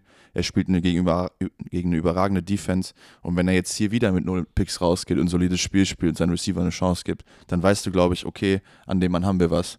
Wenn er jetzt aber zur Wurst wird, dann, äh, dann ist es, glaube ich, ähm, dann haben wir, glaube ich, das bestätigt, was wir alle immer noch so ein bisschen anzweifeln an ihm, was halt, was nicht heißt, dass es nicht wegkriegt irgendwann. Aber das ist, glaube ich, eine, eine ganz coole, eine coole Latte, die er überbrücken muss diese Woche. Wenn er das schafft, dann wissen, glaube ich, alle in Houston, okay, wir haben, wir haben da unseren Mann gefunden. Ja, da muss man aber natürlich dann auch irgendwie sagen, ähm, das ist, ich will nicht sagen unfair, aber er spielt gegen auch da eine Defense, die einen hervorragenden Defense-Coordinator und Defense-Minded Coaches hat. Und auf der anderen Seite stehen dann halt ein TJ Watt auf der Seite, da steht ein Michael Fitzpatrick. Da, da bestehen wenige Leute, ne? da sehen viele Leute scheiße aus. Ich würde es ich jetzt trotzdem nicht daran bemessen, ich weiß, was du sagst, ähm, aber am Ende des Tages, ähm, ja, sehe ich da halt auch, ja, er hat einfach bisher überragend gespielt und, und das ist so die Hidden Story bei CJ Stroud und die hat es für mich jetzt diese Woche nochmal so komplett äh, untermalt. Da fehlen ja auch noch ziemlich viele äh, Starter, die wichtig sind für ihn. Ne? Zum Beispiel Laramie Tunsil, sein Left Tackle. Ähm, so. Wäre wichtig auch gegen die, diese Woche, wenn er spielen würde. Ja, oder so, so ich glaube Robert Woods, äh, der auch nicht spielt. Er hat kein Running Game. Also es ist jetzt nicht so, als ob um ihn rum, er hat ja eigentlich, was die Offensive Line angeht, hat er ja die beste, mit die beste O-Line mit, äh, oder Anthony Richardson, ja gut, ist jetzt die Frage, ob Anthony Richardson oder er. Ich meine, in der Division. Hä? Du meinst in der Division. für den Rookie Quarterback. Also, Für einen Rookie Quarterback so. Ähm, hat er eigentlich eine Top O-Line, aber die ganzen Jungs fehlen ja. Also das ist ja das Krasse bei ihm. Ähm, und das rechne ich dem schon sehr, sehr hoch an. Ähm, ich gebe dir aber recht. Ich glaube, diese Woche wird so ein Game, wo man wirklich sieht, kriegt er es hin, solide zu spielen? Oder würde er sich zum Beispiel von so einem Game, oder kann es sein, dass er durch so ein Game unterm Bus, unterm Bus gerollt wird? also ich gebe dem Ganzen eine 4 und glaube, dass die Texans, äh, dass die Steelers gewinnen, sorry. Ja, also wenn ich sehe, wenn auf der, auf der anderen Seite halt ein TJ Watt steht, ähm, eine Ich glaube, der wird richtig Spaß haben, dieses Spiel. Der hat jede Woche Spaß, der Mann. Ja. ähm, ich gebe dem Ganzen auch so eine 5 von 10, weil es einfach valider Football ist. Ähm, ist wichtig für die Season, für beide Teams. Ne? Ähm, vielleicht können Houston's Texans uns wieder überraschen. Vielleicht haben die jetzt ein bisschen Mojo getankt. Aber am Ende des Tages ist für die Steelers halt wichtig, wenn die im Playoff-Race drin bleiben wollen, dann müssen die das, das Ding auch eigentlich gewinnen. Das ist ein Must-Win. Und dann gehen die 3 und 1 und stehen dann mindestens an Nummer 2, wenn nicht sogar an Nummer 1 in, in der Division. Ähm, deswegen gebe ich dem Game eine 5, auch wenn es, glaube ich, nicht das Offense-Spektakel wird. Mari gibt dem ganzen Game eine 6 von 10 und geht auch mit den Steelers. Kommen wir zum nächsten Game und zwar haben wir die LA Rams bei den Indianapolis Colts. Die LA Rams stehen 1 und 2 und spielen gegen die Indianapolis Colts mit 2 und 1 und Anthony Richardson kommt zurück, richtig? Richtig. Ähm, das ist ein bisschen das Duell der Gegensätze auf Quarterback, ne? Also wir haben den wahrscheinlich athletischsten Quarterback auf der einen Seite gegen den unathletischsten auf der anderen Seite. Also mir ist keiner angefallen. Ist jemand unathletischer als Matthew Stafford im Moment auf Quarterback? Jimmy Garoppolo. Ich glaube nicht. Meinst du nicht? Ich glaube, der ist schneller als. Ist aber ein als- Argument. Jared Goff? Nee, Jared Goff ist auch schneller. Ja. Also Kirk St- Cousins. Stafford ist Kirk halt, Cousins. Kirk Cousins. Hast du, hast du nicht mehr das Play im Kopf letztes Jahr, wo der die Corner kriegt gegen Linebacker? Alter, das eine Play. Das war Wahnsinn. Ja, Bin ich jetzt auch athletisch, weil ich mal das eine Play hatte? Du hattest auch mal einen Play gegen Barcelona, ich erinnere mich dran. Da Ja. habe ich, da hab ich gedacht, ich gucke nicht richtig. Ja, siehst du? Da hast du es aber auch zelebriert mit dem Sprung in die Endzone nachher. Da musste Nee, ich habe es nicht zelebriert, es war die Angst, dass noch einer kommt. Deswegen, wenn du, wenn du das heilige Land siehst, dann musst du einfach so schnell reingehen, wie es geht. Ja. Ja, sicherlich eine deiner, deiner, deiner besseren Momente. Ist äh, Im- im mein Laufspiel. Favoriten im Handy auf jeden Fall gespeichert, Ja. das Play. Ja, sehr geil. Nee, also finde ich, finde ich einfach interessant zu sehen, so wie die beiden Offenses funktionieren werden, äh, mit den unterschiedlichen Quarterbacks, die sie haben. Ähm, ja, aber ich glaube, im Endeffekt könnte genau deswegen das ein Duell auf Augenhöhe geben, weil ähm, die Colts, glaube ich, ganz gut laufen werden, den Ball. Und ähm, die, die Rams Defense halt immer noch Probleme hat, auch wenn da Aaron Donald rumläuft. Und ähm, ja, auf der anderen Seite glaube ich, dass, dass die Rams wahrscheinlich den Ball gut bewegen werden gegen die Colts, aber die Colts D-Line ist halt auch böse, ne? Und die Rams Offensive Line hat hier und da auch Lücken und ich glaube, dass das so ein Faktor sein kann. Und wir haben es schon mal gesehen in der Vergangenheit, wenn die O-Line der Rams Probleme hat, dann funktioniert das Sean McVay-System nicht mehr so gut. Oder da ist es sehr anfällig für. Und äh, ich bin mal gespannt, wie das am Ende sich ausspielt, weil da ist, glaube ich, Potenzial, dass das ein richtig enges, enges Spiel wird. Ich will einfach mal dazu sagen, dass natürlich kein Team gut funktioniert äh, ohne richtig gutes Passblocking. Ähm, Ja, aber ist bei, bei Sean McVay ist das so der eine Variable, die das Ganze mitentscheidet. So, wenn er eine Top 10 Offense hat, hat er immer eine gute O-Line gehabt und wenn er eine Top oder eine Da Bottom- würde ich jetzt mal reinschauen und mal fragen, je nachdem, wie eine O-Line performt, also die, die Performance der O-Line die spiegelt, glaube ich, immer eine Top-Offense wieder da. Du wirst selten eine top-performende O-Line haben mit einer Offense, die nicht hinterher schlecht performt. Würde ich mal für nächste Folge recherchieren. Mach ne? mal. Schreib dir das mal bitte auf oder das mal aufschreiben, ähm, weil das einfach wieder eine Grundlage ist für Offense, weil kein Play, jedes Play im Football ist essentiell, dass die O-Line gut spielt. Ob es ein Screen ist, ob es ein äh, Passing Play ist, ob es ein Running Play ist, ein PA Passing Play. Du brauchst immer die Offensive Line und das, das sieht man. Also was Pass-Blocking Grades angeht, also Bewertung der Offensive Line bei Pro Football Focus, ähm, da nochmal der Hinweis, ne, die bewerten ja jeden Spielzug, haben die ihr One-on-One gewonnen, äh, haben die Movement äh, be bewirkt, wie viel Zeit hatte Matthew Stafford, haben keiner von denen, hat keiner von denen Grade über 60.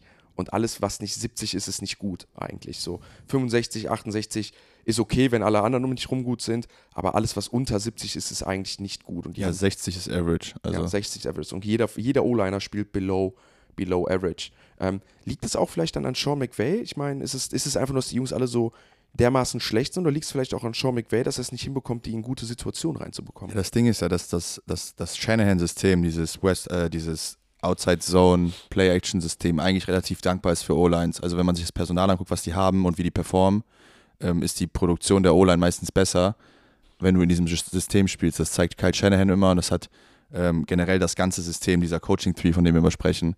Deshalb ist es so untypisch oder deshalb ist das, das ist so ein Ding bei, bei besonders bei Sean McVay aus irgendeinem Grund, dass obwohl er aus diesem System kommt, dass die O-Line so anfällig ist und das Ganze ähm, müssen wir mal drüber, müssen wir mal recherchieren. Ja, es ist, ist, ich meine, es ist ja auch eine Diskussion, die wir beide schon oft hatten. Ich gebe dem McVay nicht mehr diese Shanahan-Karte. Ähm, ich gebe dem eine ganz individuelle Karte, weil er jetzt auch seit fünf, sechs Jahren da raus ist und die sich auch mal weiterentwickelt haben. Früher war es ein Outside-Zone-Ding. Die, die laufen auch noch Outside-Zone. Aber ich glaube, wenn du dir inzwischen die Offenses anguckst, wie sie laufen, ähm, also so ein Sean McVay ist ziemlich weit weg vom Style der Offense, wie es jetzt zum Beispiel, oder sieht zumindest weit weg aus, wie zum Beispiel ein Mike McDaniels, ein Matt LeFleur ähm, oder ein Kyle Shanahan oder sowas. Aber wie gesagt, die haben auch anderes, andere Setups. Ein, eine Story ist ganz krass, wenn, wenn das ist wieder so das Thema Boxscore angucken und Standardstats, im Vergleich zu, wie hat er wirklich gespielt. Matthew Stafford spielt eigentlich eine, eine überragende Saison, ne? also überperformt, er kriegt es in seine Receiver in Szene zu setzen, spielt ja dann auch mit jungen Right Receivern. Ähm, am Ende stehen aber auf seinem Zettel zwei Interceptions auf, äh, vier Interceptions auf nur zwei Touchdowns. Ähm, am, äh, trotzdem ist er gerade der Quarterback, der die meisten Big-Time-Throws hat. Also ähm, Big-Time-Throws nochmal zur Erklärung. Sag ich mal, wenn ein Running Back, ein, es ist sowas wie ein Running Back einen Lauf hat und der hat drei Broken Tackles, ne? dann rechnet man dem das ja höher an, weil er so einen individuellen Effort hatte. Und beim Quarterback ist ja einfach so, wenn, wenn der viele Passing Yards hat, hat, aber das war ein Screen, dann ist das jetzt nicht der, der beste Throw gewesen. Ein Big Time Throw ist dann zum Beispiel unter Druck beim Scramblen, 30 Yards down the field, in tighte Coverage und sowas. Ne? Und davon hat er gerade die meisten. Also er hat die meisten herausragenden Würfe gemacht in dieser Liga. Hat nur drei Turnover-worthy Plays geworfen, also dreimal, dreimal Bälle geworfen, die intercepted hätten werden können und hat vier Interceptions. Das heißt, er hat total Pech dieses Jahr, dass alle seine Bälle, die irgendwie blöd geworfen sind oder in blöde Coverage geworfen sind oder intercepted werden können, wurden jetzt auch alle intercepted plus dann noch ein Drop mit dabei. Ja, also das, ist- das ist dann immer so ein Stat, der dann auch auf die Receiver spricht. Ne? Wir haben es ja vorher gesagt, dass der nicht die besten Receiver da rumlaufen hat. Obwohl so ein Puka Nakua natürlich performt im Moment, aber ist natürlich weit weg von, von einem Receiver-Core, der richtig gut ist. Ähm, das zeigen dann diese Stats. Also Tour hat, äh, Trevor Lawrence hat neun, er hat sieben. Ähm, und genau, du hast gesagt, zwei Turnover with the Plays. Das ist äh, sieben Drops haben seine Receiver. Damit ist er auch auf Nummer drei der NFL. Also das sind die drittmeisten. Ähm, ist was, was man beobachten muss. Aber ähm, ja, ich glaube, der holt das meiste raus, was er kann aus dieser Offense. Ja, ich, ich sehe die Rams dann auch dieses Jahr. Ich glaube schon, dass sie in die Top 10, was Picks angeht, Draft Picks rangeht. Naja, ich gebe dem Ganzen eine 7 von 10. Ähm, ich glaube, das ist ein Fun to watch. Wir haben viele Sachen, ähm, vor allem viele Rookies auf dem Platz, die performen müssen. Große Frage ist, bleibt Anthony Richardson auf dem Platz? Kann er ein Game finishen? Ähm, ne? Aaron Donald wird ihm das Leben schwer machen. Äh, 7 von 10 und ich gehe mit den Los Angeles Rams. Ich gehe auch mit den Rams, aber gebe dem Ganzen eine 5. Der Marek gibt dem Ganzen eine 6 von 10 und geht auch mit den Rams. Nächstes Game. Das Game, was ich kommentieren darf, äh, mein erstes Fernsehspiel, mein erstes Fernsehdebüt. Ich freue mich mega drauf. Die Tampa Bay Buccaneers spielen bei den New Orleans Saints und es ist das Jameis Winston Revenge Game. Das, das fünfte oder sechste wahrscheinlich, oder? Der hat doch mal eine Saison gestartet für die. Ja, also er hat schon mal da gespielt. Ja. Ähm, Aber das habe ich mir auch aufgeschrieben. Ich freue mich drauf. Es ist das EW Game. Ja, der Typ, der killt mich, ehrlich. Ja, es, ist, es wird, glaube ich, ein richtig, richtig geiles Spiel, weil es einfach ein Spiel auf Augenhöhe wird. Ne? Also ich glaube hier, oder die zwei Teams entscheiden am Ende, wer die Division gewinnt. Ähm, wir haben zwei sehr gute Skill-Position-Player auf beiden Seiten. Camara kommt zurück und äh, das, worauf wir alle darauf warten und wo ich auch hoffe, dass es passiert für euch im Fernsehen, ist, dass Latimore und Evans sich mal kurz wieder in die, in die, in die Haare kriegen. Ich hoffe da richtig drauf. Ich glaube, die Chance ist sehr hoch. Ähm, kleiner, kleiner Fun Fact oder kurze Frage. Habe ich dir das schon, ich habe das für Marek geschrieben. Ähm, schon mal vorweggenommen, Mike Evans hat bisher nur Strafe zahlen müssen, nach meiner Recherche, ähm, für unsportsmanlike Conduct, also unsportliches Verhalten, wegen die, die, gegen die New Orleans Saints und immer mit Sachen, die mit Lattimore passiert sind. Wie viel Dollar, glaubst du, musste Evans schon zahlen, nur wegen Streitereien, also jetzt nicht irgendwie so Dirty Hits oder so, nur wegen unsportlichem Verhalten gegen Marcus Lattimore? Marshawn Lattimore. In seiner Karriere? Ja. 800.000. Boah, Bruder, chill, 102.000. Weißt du, wie viel 800.000 sind? Ich glaube nicht mal, Vontaze Perfect musste 800.000 Digga, zahlen. letztens ist der Running Back von den Steelers 46.000 Euro gefeind worden, weil er einfach die Schulter runtergenommen hat im Kontakt. So. Ja, aber das sind ja andere Sachen, ne? Weil das sind ja so, das wird ja meistens bestraft, weil dich ja wirklich Leute bei verletzen. Ja. So ein Sportsmanlike Conduct, da kriegst du normalerweise so, keine Ahnung. Gut, der hat einmal 40 und der hat einmal 40 und einmal 60.000 bekommen, weil die halt gesagt haben, Digga, du hast dich schon wieder mit dem Typen geboxt. Willst du uns verarschen? Wir erhöhen die Strafe Ja. nochmal. Ich mag es immer, dass du so Fragen stellst, aber bei Schätzfragen bin ich wirklich der schlechteste Mensch, den du ansprechen kannst. Ja, ich kenne noch eine Person, die ist noch schlechter drin. Ich finde das auch immer ziemlich lustig. Äh, das ist dann, ist, ich finde das immer sehr belustigend, die Leute dann auch immer so on the spot zu hauen. Haben wir hier haben wir kurz Zeit für eine Anekdote? Ja, klar. Ähm, wir haben immer, ich, mit, mein, mit meiner engsten Freundesgruppe fahre ich immer einmal im Jahr nach Mallorca und dann machen wir immer die Malle-Games und ein Spiel davon ist äh, Schätzfragen. Und dann sitzen wir immer im Kreis und stellen uns Schätzfragen und der, der am wenigsten oder am weitesten weg ist, muss halt was trinken so. Und äh, da war die Frage, wie viel, wie viel Braunbären gibt es in, gibt's in Kanada? Und ich dachte irgendwie, das wäre das wär eine Scherzfrage so. Und ich habe halt 13 gesagt. ich dachte irgendwie, keine Ahnung, die sind entweder kurz vorm Aussterben oder. Äh, Könnte aber sein. Ey, ich finde den Guess Ja. nicht scheiße. Wie viel waren es denn? ja, keine Ahnung, es waren drei- 30.000 oder so. Aber das, das zeigt so ein bisschen meine, okay, Kanada ist halt auch riesig, ne? ja, meine Skills im, im Schätzen. Ähm, okay. Ja, eines, was ich noch über dich weiß, du bist ja auch ein Picky Eater, nur mal so nebenbei. was ich immer outcalle. Ähm, Danke ja, am dafür. Ende des Tages, weißt du, was die, wenn ich jetzt auf die Saints gucke, ne? Die Saints sind halt wirklich eine solide, gute Quarterback-Leistung immer davon entfernt, richtig gut zu sein, weil sie haben halt wirklich alles jetzt. An Skill-Positions fehlt denen halt jetzt vielleicht noch ein Tight End oder sowas, ne? Aber Michael Thomas ist fit und zurück. Chris Olave ist fit und zurück. Alvin Kamara, Jamal Williams, Taysom Hill, das Schweizer Taschenmesser. Eine solide O-Line, eine richtig gute Defense dann auch, auch am Ende. Ähm, ich ich finde halt bei den, äh, ja, bei den, bei den, äh, bei den Saints, die, die sind schon, haben schon einen starken Kader. Und ich glaube, dieser starke Kader setzt sich dann am Ende auch gegen diesen, gegen die, gegen die Buccaneers durch. Ja, ich freue mich mega aufs Spiel. Ich glaube, Baker wird fired up sein wieder ähm, gegen Jameis. Das ist, glaube ich, ein, ein geiles Quarterback-Duell, einfach von den Persönlichkeiten her. Und du hast schon angesprochen, ich habe es eben auch kurz gesagt, Camara kommt zurück. Ich bin sehr gespannt, wie der, wie der in diese Offense jetzt äh, eingebunden wird. Ob sie ihn viel im Passing-Game benutzen, ob er jetzt viel laufen wird. Ähm, sie spielen im Saints, sie spielen im Superdome, ne? das ist auch immer ein Faktor. Also perfekte, perfekte Kondition für beide Quarterbacks. Ähm, ich bin gespannt. Die Washington, achso, ja, genau. Was gibst du dem Game? Äh, eine 7 von 10. Und ich glaube, dass die Bucks das gewinnen werden. Die Murray gibt dem Ganzen eine 4 von 10 und sagt, dass Tampa Bay das Ganze gewinnen wird. Ähm, ich gebe dem Ganzen hm, schwierig. Eine 6 von 10. Fun to watch ist es noch nicht, weil ich glaube immer noch, dass die Offenses halt dafür nicht gut genug sind. Ähm, 6 von 10 und ich sage, dass die Saints gewinnen werden. Ich habe die Saints, obwohl James Winston spielt, ne? Mhm. Nee, ich gehe mit James, ich mag den. Famous James. Famous James. Ähm, kommen wir zum nächsten Game. Die Philadelphia Eagles empfangen die Washington Commanders im ersten Division Game der NFC East für die Eagles. Eagles natürlich 3 und 0, die Commanders 2 und 1, zwei Winning Teams gegeneinander. Ähm, die Eagles mit der zweitbesten Rushing Offense dieses Jahr, obwohl Jalen Hurts noch nicht so seine Rushing Ability richtig oder die PS noch richtig auf die Straße bekommen hat. Letztes Jahr, ich müsste mal schauen, war ja ungefähr bei 60 Yards im Average per Game, so 50, 60 Yards. Dieses Jahr ist er ungefähr bei 30 Yards, äh, trotzdem immer noch drei Touchdowns. Da war mein Lieblingsmeme äh, dieses Jahr, das erkennst du das hier von dem Film Ricky Bobby.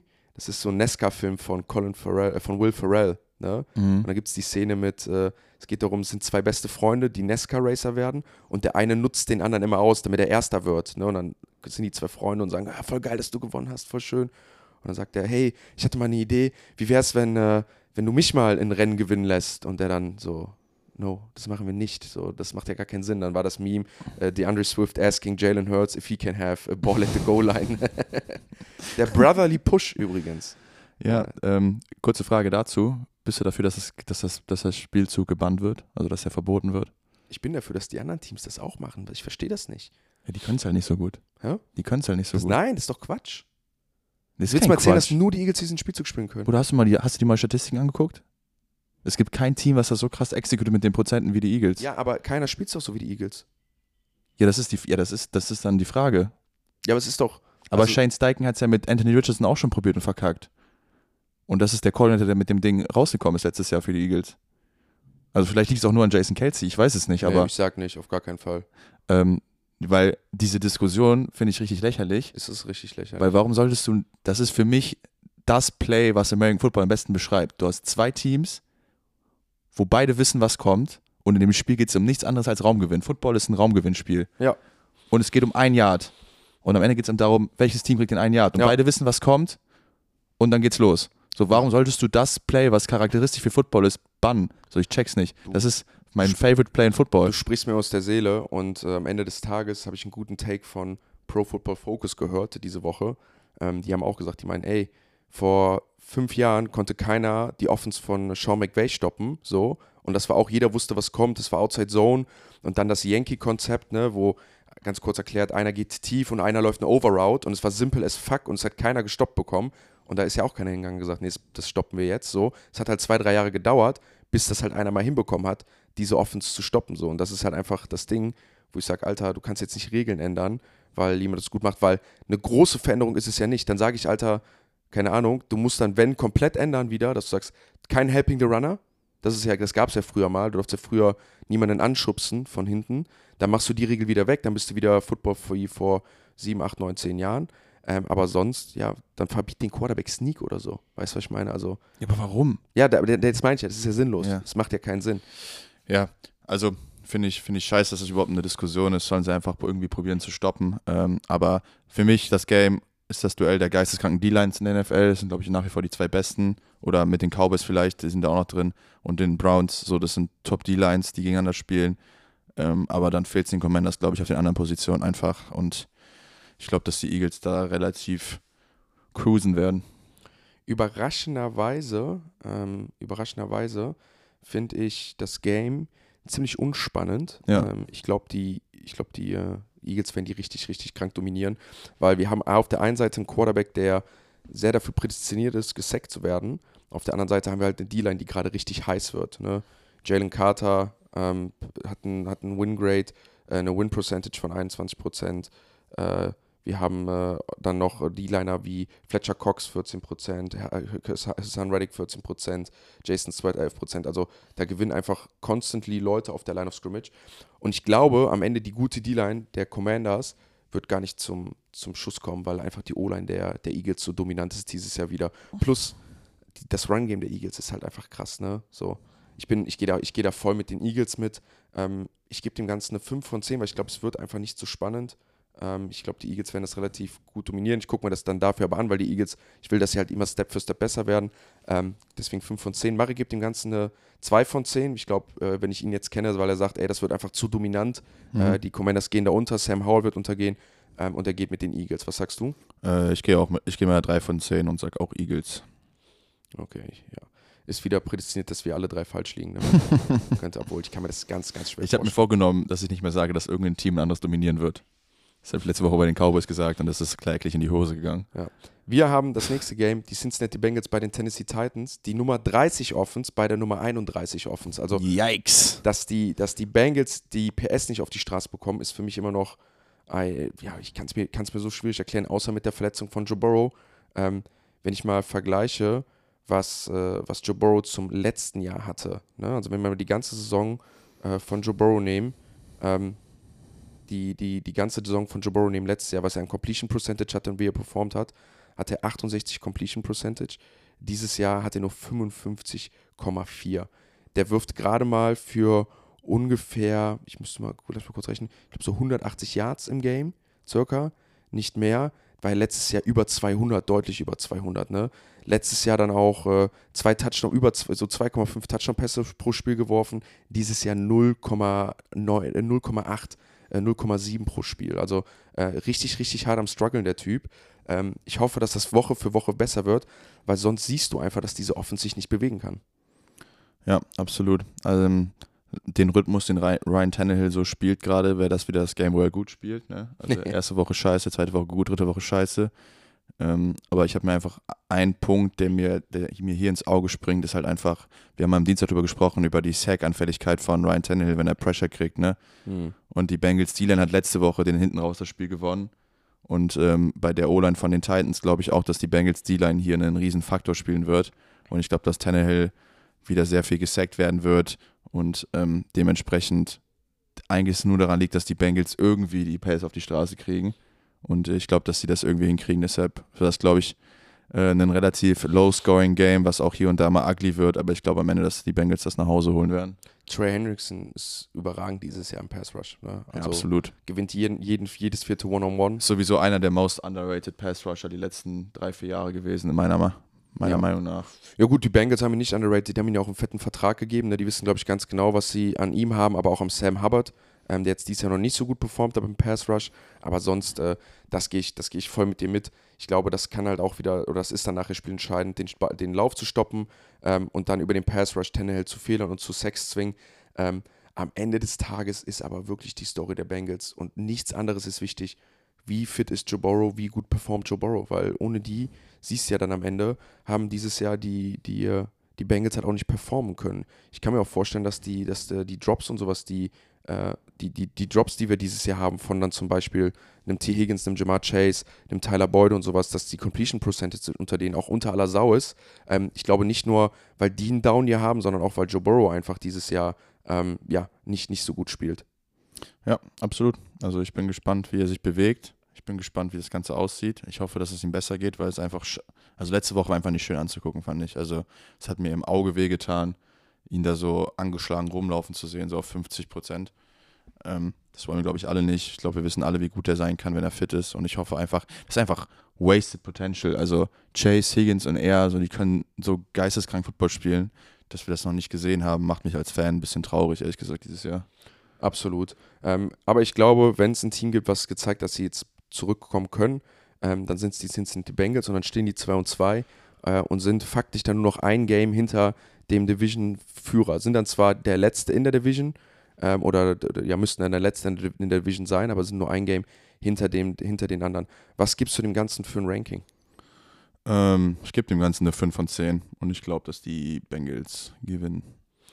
Ja, ich gebe dem Ganzen, ich glaube, ich gebe dem Ganzen erstmal eine 3 von 10, weil ich glaube, so wie die Teams gerade performt haben, so wie das gerade aussieht, wird das eher ein tough to watch, genau wie du gesagt hast, so ein Joe Burrow da rumhumpeln zu sehen, das ist einfach nicht so, ja, das, das Gelbe vom Ei. Ähm, Murray gibt dem Ganzen eine 4 von 10 ähm, und geht mit den Bengals. Ich gehe übrigens auch mit den Bengals. Wir haben die äh, Las Vegas äh, Las, die Las, Las Vegas Chargers. Las Vegas Raiders bei den Los Angeles Chargers. Wird aber wahrscheinlich ein Game sein, wo wir wenig Chargers-Fans da haben werden, äh, weil durch die Oakland-Verbindung in Kalifornien kommen ja dann immer viele ehemalige Oakland Raiders-Fans nach äh, äh, Los Angeles, ähm, um sich das ganze Spiel anzugucken. Ähm, ist schon geklärt, ob Jimmy Garoppolo, Garoppolo spielt oder nicht? Ähm, ich glaube nicht, aber wie gesagt, es würde mich nicht, also es würde mich sehr stark wundern, wenn er spielen würde. Weil wie gesagt, ich glaube, diesen Fehler macht die NFL nicht nochmal wie letztes Jahr mit Tour. Mhm. Also ihn mal nachträglich ins Concussion-Protokoll aufzunehmen und ihn dann doch, doch spielen zu lassen. Das äh, stinkt ja bis in. Mir fehlt schon wieder das Sprichwort, das ist so krass. Bis im Himmel. Bis in den Himmel stinkt es. Ich weiß nicht. Okay. Nicht so. Ja, ich hört, hört sich Wie richtig du an. meine Stimme ist nicht so selbstbewusst. Ähm, ja, ich würd, hätte gern was über Jimmy Garoppolo gesagt, weil ähm, da, da kommen wir dann vielleicht das nächste Mal zu, wenn er wieder spielt. Da geht es auch so um Turnover-worthy Plays, also wie viele Bälle er, also blöde Entscheidungen getroffen hat, die zu einer Interception führen können und wie viele Interceptions er nachher hat. Da ist er, sind er mehr für Stafford gerade auf der unglücklicheren Seite. Ähm, aber lass uns doch mal über den Backup-Quarterback sprechen. Marek, äh, Valentin, wer ist das und warum können wir uns eigentlich auch ziemlich viel von dem erwarten? Ja, Aiden O'Connell hat in der Preseason richtig gut gespielt, war so ein bisschen der Sleeper Quarterback in diesem Draft, in, in dieser Draftklasse dieses Jahr. Und er hat in der Preseason halt genau die Sachen gezeigt, die du von einem Quarterback haben willst. Also diese Poise in der Pocket, dass er die Defense lest, dass er einen guten Arm hat. So, der ist halt einfach der, der Prototyp Quarterback, ist auch, glaube ich, sehr groß und alles. Also ähm, hat überragend gespielt. Und ähm, da war ja in der Preseason schon die Debatte, okay, wie viel, wie viel Zeit hat Garoppolo überhaupt, bis er überhaupt spielt? Und dann ist ja bei Garoppolo auch immer das Ding. Ich glaube, der Mann hat in den letzten fünf Jahren keine Saison komplett gespielt. Ja. Also der ist immer irgendwie verletzt. Und dann war auch schon die Frage, okay, wenn er da mal reinkommt, was irgendwann passieren wird, was jetzt wahrscheinlich passieren wird, ähm, wie gut ist O'Connell und kommt Garoppolo dann überhaupt nochmal zurück auf den Platz? Weil im Endeffekt wissen die Raiders auch, das ist Garoppolo, die haben einen One-Year-Out in dem Kontrakt, äh, in dem Vertrag irgendwie. Und äh, da müssen sie sich auch gucken, wie sie sich weiter aufstellen, gerade in dieser Division, in der sie sich, in der sie sich befinden. Deshalb, ähm, ich gehe stark davon aus, dass O'Connell spielen wird und ähm, dann sehen wir auch mal direkt, was er machen kann. Weil gegen die Chargers Defense ist, glaube ich, der perfekte, der perfekte Test. Die sind nicht zu gut, die sind nicht zu schlecht. ich, und ich wollte gerade sagen, also von allen Rookies, so was die Weapons und sowas angeht, ist das ja eigentlich die geilste Situation. Ja. Ne? Also ich habe jetzt mal, ich müsste jetzt mal auf die Offensive Line gucken der Raiders, ähm, um die nochmal genau zu analysieren. Da fällt mir jetzt gerade kein großer Name ein. Ähm, aber am Ende des Tages, was das Skill Positions darum läuft, vor allem an Right Receivern, das ist schon verdammt dankbar für einen Rookie Quarterback. Absolut. Deshalb, ähm, ich glaube, das, wird ein- das wird einfach deswegen fun to watch oder einfach worth to watch oder was auch immer. Weil äh, Boah, das ist eine gute 6. worth to watch. Ja. Ja. Ja, ja, vielleicht. Ähm, ja, es gibt, gibt coole Storylines auf beiden Seiten. Auf der anderen Seite ist es ja auch das, so ein bisschen das äh, Duell der, der Verfolger von den Chiefs, ne? Also wenn du die Division noch irgendwie gewinnen willst, brauchst du ja irgendeinen, der die Chiefs so ein bisschen jagt oder nervt oder ärgert, ne?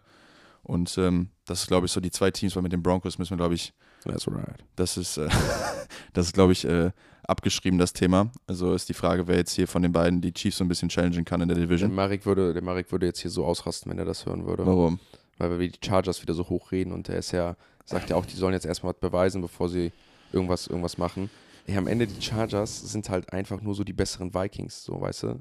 Also wirklich das, was es jetzt war am Wochenende, weil sie einfach noch ein bisschen besser in der Offense sind, aber Defense ist ja wirklich grottig, Ja, grottig aber, schlecht. das, aber bei den Vikings hast du halt nichts in der Defense und bei den Chargers hast du alles in der Defense. Theoretisch. Theoretisch. Auf Papier, aber was heißt es, das auf Papier zu haben? Ja. Naja, Keenan Allen ist auf jeden Fall ultra hot. Also der spielt eine überragende Saison bisher. Und ähm, ja, ich glaube, diese Connection wird einfach. Ich bin mal gespannt, was, äh, was Quentin Johnson macht, der First-Round-Pick, der Receiver, der jetzt reinkommt, weil Mike Williams sich leider das Kreuzband gerissen hat. Äh, ob er überhaupt spielt oder ob Palmer ähm, diese Rolle übernimmt. Ähm, ja, es gibt viele coole Storylines in dem Game. Also ich gehe, also ich glaube eher, dass Palmer mehr, mehr Raps bekommt und mehr spielen wird. Der hat ja letztes Jahr auch schon seine Einsätze bekommen. Also Quentin Johnson, glaube ich, wird eingebunden, ähm, aber ich sehe eher den Palmer, weil der wird reliable sein und der wird die nach vorne bringen. Ähm, und das ist auch das, das Interessante jetzt zu sehen, ob äh, Herbert einen Drop hat von seiner Performance, ohne jetzt einen seiner beiden Top-Receiver. Ne? Ich sehe Keenan Allen immer noch als klare Nummer 1, ähm, aber ob er ohne Mike Williams auskommt. Ähm, aber am Ende des Tages wird es, glaube ich, ein Fun to watch wieder so, weil wir werden auf der einen Seite einen Rookie-Quarterback haben gegen eine unfassbar schlechte Defense, das heißt, die werden wieder scoren. Und wir werden wieder Justin Herbert sehen, der am Ende des Tages einen starken Pass-Rusher auf der anderen Seite hat, Max Crosby, ähm, und dann sein Game spielen kann, wahrscheinlich wieder nicht wahrscheinlich, aber vielleicht von hinten spielen muss, viele Punkte scoren muss. Ähm, und dann will ich sehen, dass er es schafft, wieder über 300 Yards zu passen, dass er es schafft, äh, wieder irgendwie multiple Touchdowns zu werfen, ja, dass er die Offense wieder über 25, 30 oder 25 an die 30 Punkte bekommt und keinen Pick wirft, ähm, dass wir uns weiter dieses, äh, ja, dass das geile, äh, die geile Season von, von Justin Herbert angucken. Das war nämlich mein Take leider. Ähm, ich hau's jetzt einfach raus.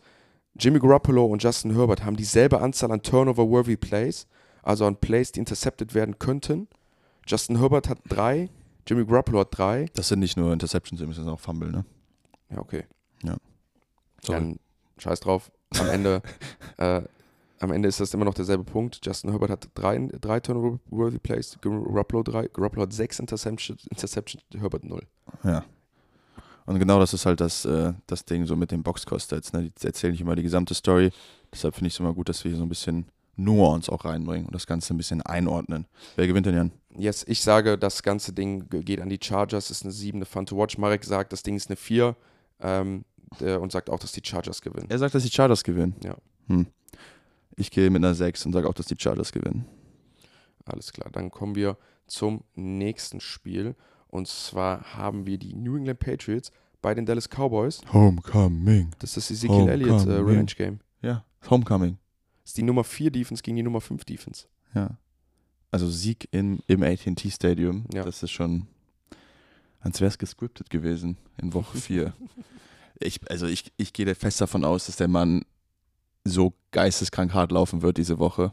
Also ähm, letzte Woche sind die Cowboys, ist die Cowboys Defense von den Cardinals überlaufen worden, ne? Und jetzt kommen die. Aber die, die Cardinals haben auch die Giants überlaufen. Ja, die Hard-Nose Patriots äh, mit einem Running Back, der, glaube ich, einiges zu, zu beweisen hat. Ich bin mal gespannt. Also es wird auf jeden Fall ein Härtetest für die, für die Defense der Cowboys und ähm, die müssen einfach jetzt zeigen, dass sie letzte Woche einfach nur ein Fluggame hatten und ähm, müssen jetzt wieder zurückkommen. Ich bin äh, großer Fan von Christian Gonzalez, dem Rookie Corner von den Patriots. Ähm, der, der Mann spielt echt Lights Out und das Ganze auch ähm, relativ silent. Also man, man sieht es nicht richtig, aber er ist wirklich, wirklich gut. Und ähm, ja, ich glaube, das wird ein engeres Spiel als vieles denken werden? Mm, ich glaube, das ist so das auch wieder so ein Deck-Prove-It-Game, so weißt du. Wenn ich jetzt halt in die NFL reinschaue und mir mal so viele Quarterback-Performances anschaue und wie gut jemand ist und wie jemand jemand nach vorne bringt, ähm, dann gucke ich mir inzwischen halt wirklich Deck Prescott an und sage, oder wenn ich die Cowboys wäre und schaue mir das an und sage, boah, will ich mit dir noch die nächsten drei, vier Jahre gehen? Sag ich mal, so ein Alter vom Deck kriegst du jetzt nochmal so einen drei bis vier Jahresvertrag normalerweise und so wie er performt. Und das sind so Games, wo ich drauf gucke und sage, ey, das ist ein Must-Win-Game, aber du kannst hier beweisen, gegen eine super starke Defense, gegen einen der besten Defense-Koordinatoren, dass du da oben mitspielen kannst und dass du auch ein Difference Maker bist, weil das hat er letzte Woche zum Beispiel nicht gezeigt. So, ne? Und ich glaube, das ist jetzt unfassbar wichtig, dass er nach dieser schlechten Leistung letzte Woche diese Woche zurückkommt und es einfach jedem anders beweist, weil ich glaube schon, dass sie gegen die Patriots eine, eine starke Leistung brauchen. Da kommt eine verdammt starke Defense äh, auf den Platz, wie du halt eben schon gesagt hast. Da kommen auch ähm, Defense Backfield und ein Defense Coordinator, der deine Passkonzepte auseinander guckt. Und da brauchst du einfach Dak Prescott, ne, was wir eben irgendwie gesagt haben. Ähm, über, was bei Jared Goff, mit dem Plays extenden ne, und, und äh, äh nee, bei, bei, CJ Stroud dieses Plays extenden, dass er um die Pressure umgehen kann, das muss ich von Dak Prescott sehen. Dass halt nicht nur einfach der Game Manager ist, der das Game gut managen kann, wenn alles gut läuft, sondern dass er, wenn es schwierig läuft, halt auch dieser Outstanding Quarterback sein kann. Ja, absolut. Äh, auf der anderen Seite wird Mac Jones, glaube ich, ein toughes Spiel haben, weil ich glaube, dass die Cowboys Defense auf jeden Fall zurückkommen wird, nicht mehr so löchrig aussehen wird wie letzte Woche. Und ähm, der wird, glaube ich, gefrustet sein. Aber das wird könnte, glaube ich, ein richtig gutes Get-Right-Game werden für die Cowboys irgendwie. Dass sie danach sagen, okay, wir haben jetzt einen taffen Sieger besiegt, wir haben das Ganze vielleicht sogar dominiert gewonnen. Ähm, aber wie gesagt, ich glaube, dass es ein enges Spiel wird. Ich gehe mit den Cowboys und sage, es ist eine 6. Hm, ja, ich, ich mache genau, das, mach genau dasselbe wie du. Ich gehe auch mit den Cowboys und sage auch, das ist eine 6 auch wenn so ein kleiner Teil von mir irgendwie sieht, dass die Patriots dann einen richtigen Upside Alert haben können. Äh, Marek gibt eine 3 von 10 und geht auch mit den Dallas Cowboys. Wir haben die Arizona Cardinals bei den 49ers. Ähm, ich glaube, äh, schon mal vorweggenommen für mich, das wird das Game sein, wo die 49ers, wo die Cardinals mal richtig unter äh, untern, untern, untern äh, Bus gefahren werden und richtig äh, abgerollt werden. Ähm, weil die beiden letzten Games, die hatten mal noch Heimspiele, auch wenn viele Fans vom anderen dabei waren. Ich glaube, da fühlt sich wohl. Und die 49ers sind einfach gerade hot, die sind am Rollen. Die haben eine lange Woche übrigens gehabt. Ne? Die hatten jetzt neun Tage Pause. Die kommen fit. Ähm, ich glaube, dass die, dass die 49ers das brutal eher dominieren werden. Hm, Ja, es ist so das Trap-Game der Woche, ne? Also was letztes Jahr Cowboys, äh, letzte Woche Cowboys Cardinals war, ist diese Woche 49ers Cardinals. Die Cardinals spielen bisher besser, als wir es gedacht haben, als denke ich, jeder es gedacht hat, hatte. Und ähm, ja, müssen, können die 49ers hier dominieren, ist die Frage. Also, so wie du es sagst, ähm, ich, ich glaube es auch, aber wenn sie es halt nicht können, sind die Cardinals halt irgendwie doch so, die sind so einfach eklig. Ey, die Defense von den 49ers ist einfach zu krass. Ja. Joey Bosa, Pass Rush Grade 92,4. Javon Hargraves 91,4. Eric Armstead 83,1. Josh Onkel 80,8. Javon Kinlaw 78,8. Und das sind fünf D-Liner einfach nur. Pass Rush Win Grade bei den Leuten, ja. Also wie viel Prozent der, der Pass Rush, die sie haben, diese One-on-Ones, wenn sie, wenn es ein Passplay gibt, gewinnen sie. Nick Bosa gewinnt zu 28%, Javon Hargraves zu 21%, Eric Armstead zu 16,5%, Josh Onkel zu 22,9%, Javon Kinlaw zu 19,3%. Ich habe jetzt auch gar nicht mal die anderen Spieler mit eingebunden. Da sind noch Leute dabei, die, wenn sie kommen, noch öfters durchkommen. Die werden dann zum Beispiel im Blitz geschickt. Ich mache das jetzt einfach mal nur nicht. Was ich damit sagen will, ist einfach, die Jungs sind äh, brutal stark und da kommt potenziell jeder Passplay einer durch und das ist halt eine Situation, in der kein Quarterback gut performen wird. Plus Das- du hast dann halt auf der offensiven Seite noch wen stehen, der dir halt Punkte reindrücken wird wie blöde. Das, das bin ich voll bei dir. Das gleiche habe ich nur letzte Woche auch von den Cowboys gedacht und es ist nicht passiert. Weißt du, was ich meine? Also, da steht auch Micah Parsons, da steht auch, da stehen auch vier, fünf Parate, Ja, aber vielleicht sind die Cowboys ja dieselben, nicht so gut wie- sind die Cowboys halt nicht so gut, wie, äh, wie wir es dachten. Ja, weiß ich nicht. Also, ich glaube, Micah Parsons, Dexter Lawrence sind schon vergleichbar mit. Josh Onkel übrigens ist ein Spieler von New England, sorry. Habe ich verkackt, ich hatte noch die alten Daten drin. Es sind trotzdem vier Spieler, die alle äh, über, über 18 Prozent haben. Ähm, ja, lass mich mal vergleichen. Lass uns mal direkt die Dallas Cowboys dazu nehmen. Ähm, also Micah Parsons sehr, reiht sich da ein. Der hat auch 90,7 im Pass Rush Grade und gewinnt 23 Prozent seiner, seiner äh, One-on-Ones. Ähm, und Chaunsley Goldston hat einen Pass Rush Grade von 83,2 ähm, und gewinnt 18,9 Prozent. Also es ist nah dran, aber die sind einfach nochmal eine Edge besser, die, die 49ers. Ja. Haben mit Arnstead und Kinlo halt einfach noch zwei Leute mit dabei, die halt einfach noch enger dran sind als die nächstbesten bei den Cowboys. Ja, wie gesagt, also auf dem Papier sollte das die, sollten das die 49ers auf jeden Fall gewinnen. Ich bin aber gespannt, in welchem Maße die das tun. Und äh, ja, ich gebe dem Ganzen eine 2, ehrlich gesagt. Also, Just for Memes tangiert mich nicht das Spiel. 49ers gewinnen. tangiert mich nicht. Ähm, ich guck's mir, ich guck's mir halt an. Ich guck, es gibt eine 4 von 10, einfach weil ne, diese Offense von 49ers sich angucken, so ein bisschen Fantasy-Football und so verfolgen. Ne? Ähm, so, ich glaube, dafür wird es ganz witzig, aber das, also ich habe das jetzt schon zum öfters gesagt, CMC könnte hier den Rekord von Jerry Rice einstellen, übrigens mit consecutive Touchdowns. würde wahrscheinlich sogar. Ähm, kommen wir zum Sunday Night Game und Taylor Swift wird im Stadion sein. Äh, die, Ist das so?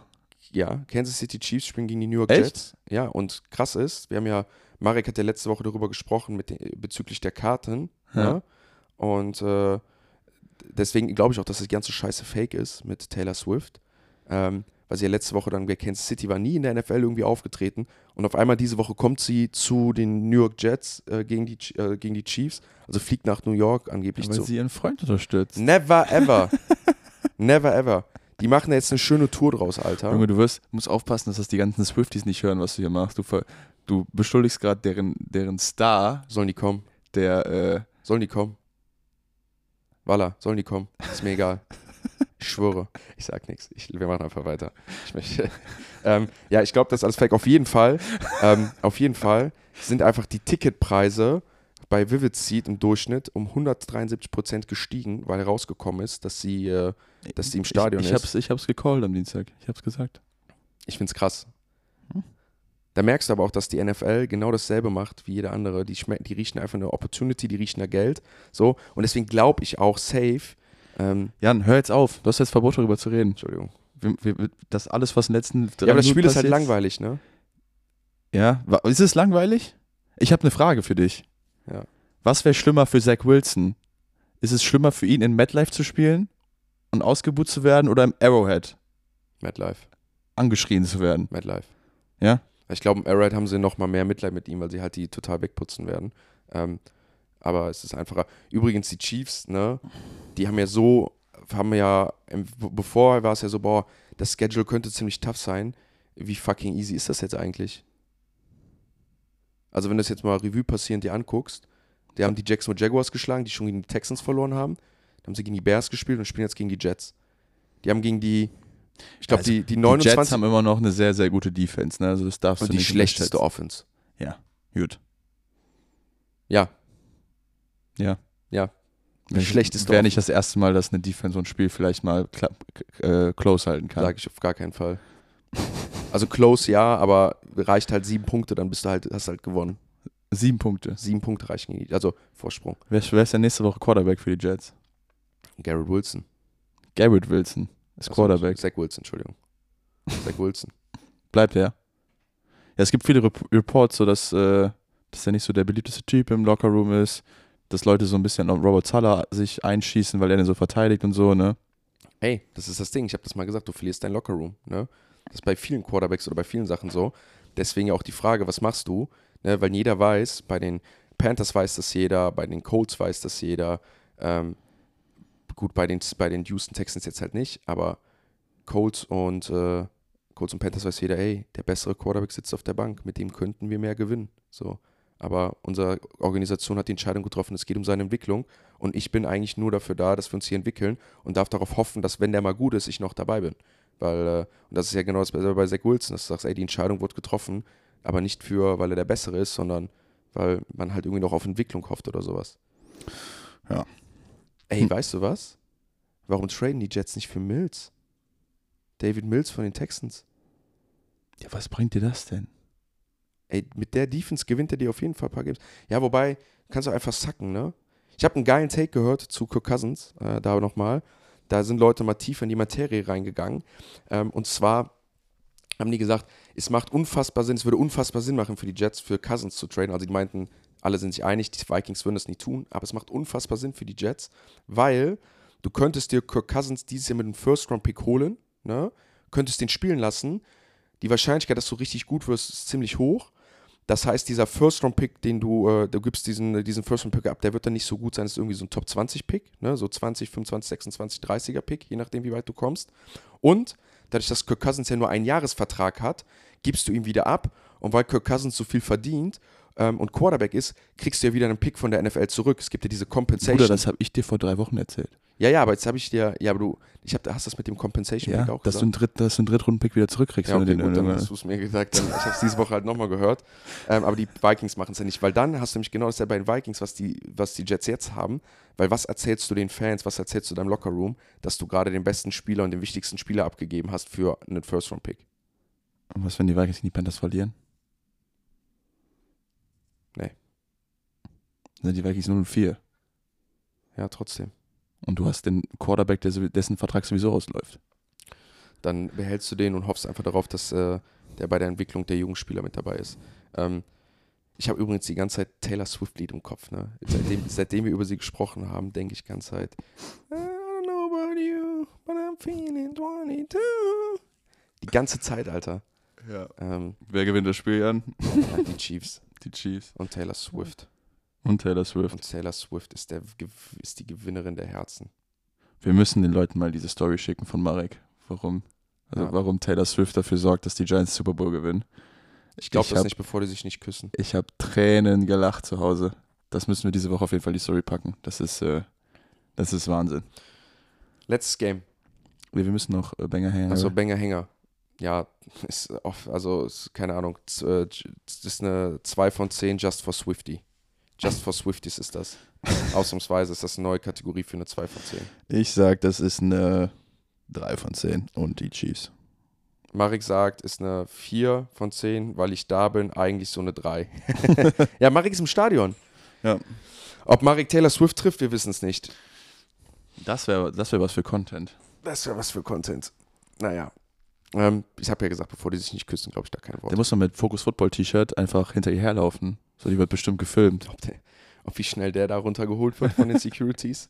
ähm, Marek ist bei diesem Spiel übrigens auch die Seattle Seahawks bei den New York Football Giants. Äh, Monday Night Game im MetLife Stadium. Ähm, Geno Smith nach dem 0-1 hat jetzt zwei Games gewonnen. Wir haben es letztes Mal schon gesprochen. Kommen zu den New York Giants, ähm, die dieses Jahr wieder am Struggeln sind und viele Fragen wieder geöffnet werden zu Daniel Jones, zu der Offensive Line, auch ein bisschen zum Coaching. Valentin, was sagst du zu dem Game? Ähm, ist, glaube ich, ein cooles Spiel, so ähm, auf Augenhöhe. Ich bin mal gespannt, wie euer Rookie Corner aussieht gegen DK Metcalf, ehrlich gesagt. Das ist so der erste richtige Härtetest mit dem Outside Receiver, ähm, der top spielt. Ähm, weil er hat ja gar nicht so schlecht ausgesehen bisher. Ähm, aber ich glaube, das Corner-Duo der, der, der Seahawks wird es einfach den Giants-Receivern zu schwer machen. Und dann, äh, wenn Barkley nicht da ist, ich weiß nicht, wie fit er ist, ähm, wird es, glaube ich, einfach schwierig für die Giants, den Ball zu bewegen. Und ähm, ich hoffe so ein bisschen oder glaube oder predikte, dass das, das endlich das äh, JSN Breakout Game wird. Also Jason Smith und Jigba noch nicht stattgefunden bisher für die Seahawks, richtig? Ähm, ich glaube, das könnte das Game sein, wo der über 100 geht. Gab es auch diesen emotionalen Moment, ne? Ähm, von äh, äh, diesen emotionalen Moment äh, an der Sideline, wo Gino Smith nach der Halbzeit zu ihm hingeht und ihm sagt, ey, hör zu, ähm, ist mein Fehler, ich brauche dich hier und so. Also man merkt ja schon, dass die da, dass die gerade ein bisschen am struggeln sind, dass sich da auch jeder darüber bewusst ist, dass der sehr frustriert ist damit. Ähm, es ist Jordan, ist das Julian Love äh, Revenge Game übrigens. Oh. Julian Love hat ja einen Vertrag auf dem Tisch liegen von den Giants in, äh, im Winter, hat den nicht angenommen und hat dann für weniger bei den Seattle Seahawks signen müssen, weil die Giants ihn nicht mehr zurückhaben wollten. Ähm, ja, die große Story ist einfach bei den Giants, können sie Daniel Jones protecten und ist Daniel Jones dann endlich ready, den Trigger zu pullen. Ähm, wenn man ins Tape gegangen ist letzte Woche schon wieder, ähm, sieht man einfach, dass Daniel Jones super viele Plays hat, an denen er einfach die Open Receiver nicht hittet. Ne? Auch er bekommt Druck, dann will er halt den Ball securen, ähm, versucht keine Turnover zu produzieren, aber am Ende des Tages behindert er halt die Offense dann auch in ihren, in ihren Big Plays. Für mich die Story des Games ist, es wird es das New York Giants Defense Comeback Game so, ne? Weil ähm, der große Aufhänger bei denen ist halt die Entwicklung der DBs, ne? Das ist, da haben sie sich mir viele talentierte Spieler geholt, aber das sind halt auch so Games, du gehst halt jetzt gegen Tyler Lockett und DK Metcalf, ne? Die Jungs lassen jedes Defense Backfield all aussehen mit ihrer Qualität, ne? Und wenn du Geno Smith nicht unter Druck setzt, dann wird der einen satten Tag haben. Und das befürchte ich leider auch. Ne? Ich befürchte, dass Geno Smith einen richtig guten Tag haben wird in dem Monday Night Game, dass die One-on-Ones open sein würden, dass die New York Giants Defense halt halt nicht so gut funktioniert. Ähm, bin ich ziemlich gespannt drauf, weil die der Giants Defense muss, muss funktionieren. Marek ist wie gesagt da, der gibt uns live, äh, oder der wird äh, Stories machen für uns, der wird euch nachher ein, Re äh, ein, Recap geben von dem Ganzen, der wird ein paar Eindrücke einsammeln, das wird richtig cool. Übrigens der Big Blue Germany, äh, äh, der Big Blue Germany, der deutsche Giants äh, Fanclub ist auch da mit vielen Mann. Nico Beckspin, ähm, war, ist, ich weiß gar nicht, ob Nico auch da ist, aber ist richtig, richtig geil. Ähm, wird, ein, wird ein richtig fettes Ding. Was gibst du dem Ding am Ende für ein Great, Valentin? Ähm, eine 5 von 10 und ich glaube, dass die Seahawks das gewinnen. Boah. Ja, ich gebe dem Ganzen eine 7 von 10, weil es meine New York Giants sind. Fun to watch, weil ich glaube, es kann einfach dann so für, für die Giants ein Bounceback-Game werden und ich erwarte eine, eine Offense, dann offensiv mehr Punkte als manche erwarten. 7 von 10 und ich gehe mit den, muss mit den New York Giants gehen. Ähm, das war's Was sagt Marek? Der, Marek sagt auch 7 von 10 und geht mit den Giants. Okay. Das war's mit der Preview-Folge. Ähm, wie gesagt, schreibt uns, was denkt ihr, was, was seht ihr. Ähm, sonst freuen wir uns auf ein glorreiches und spannendes Wochenende bei Fokus. Fokus. Fokus. Football. Die dritte Person hat gefehlt. Nein.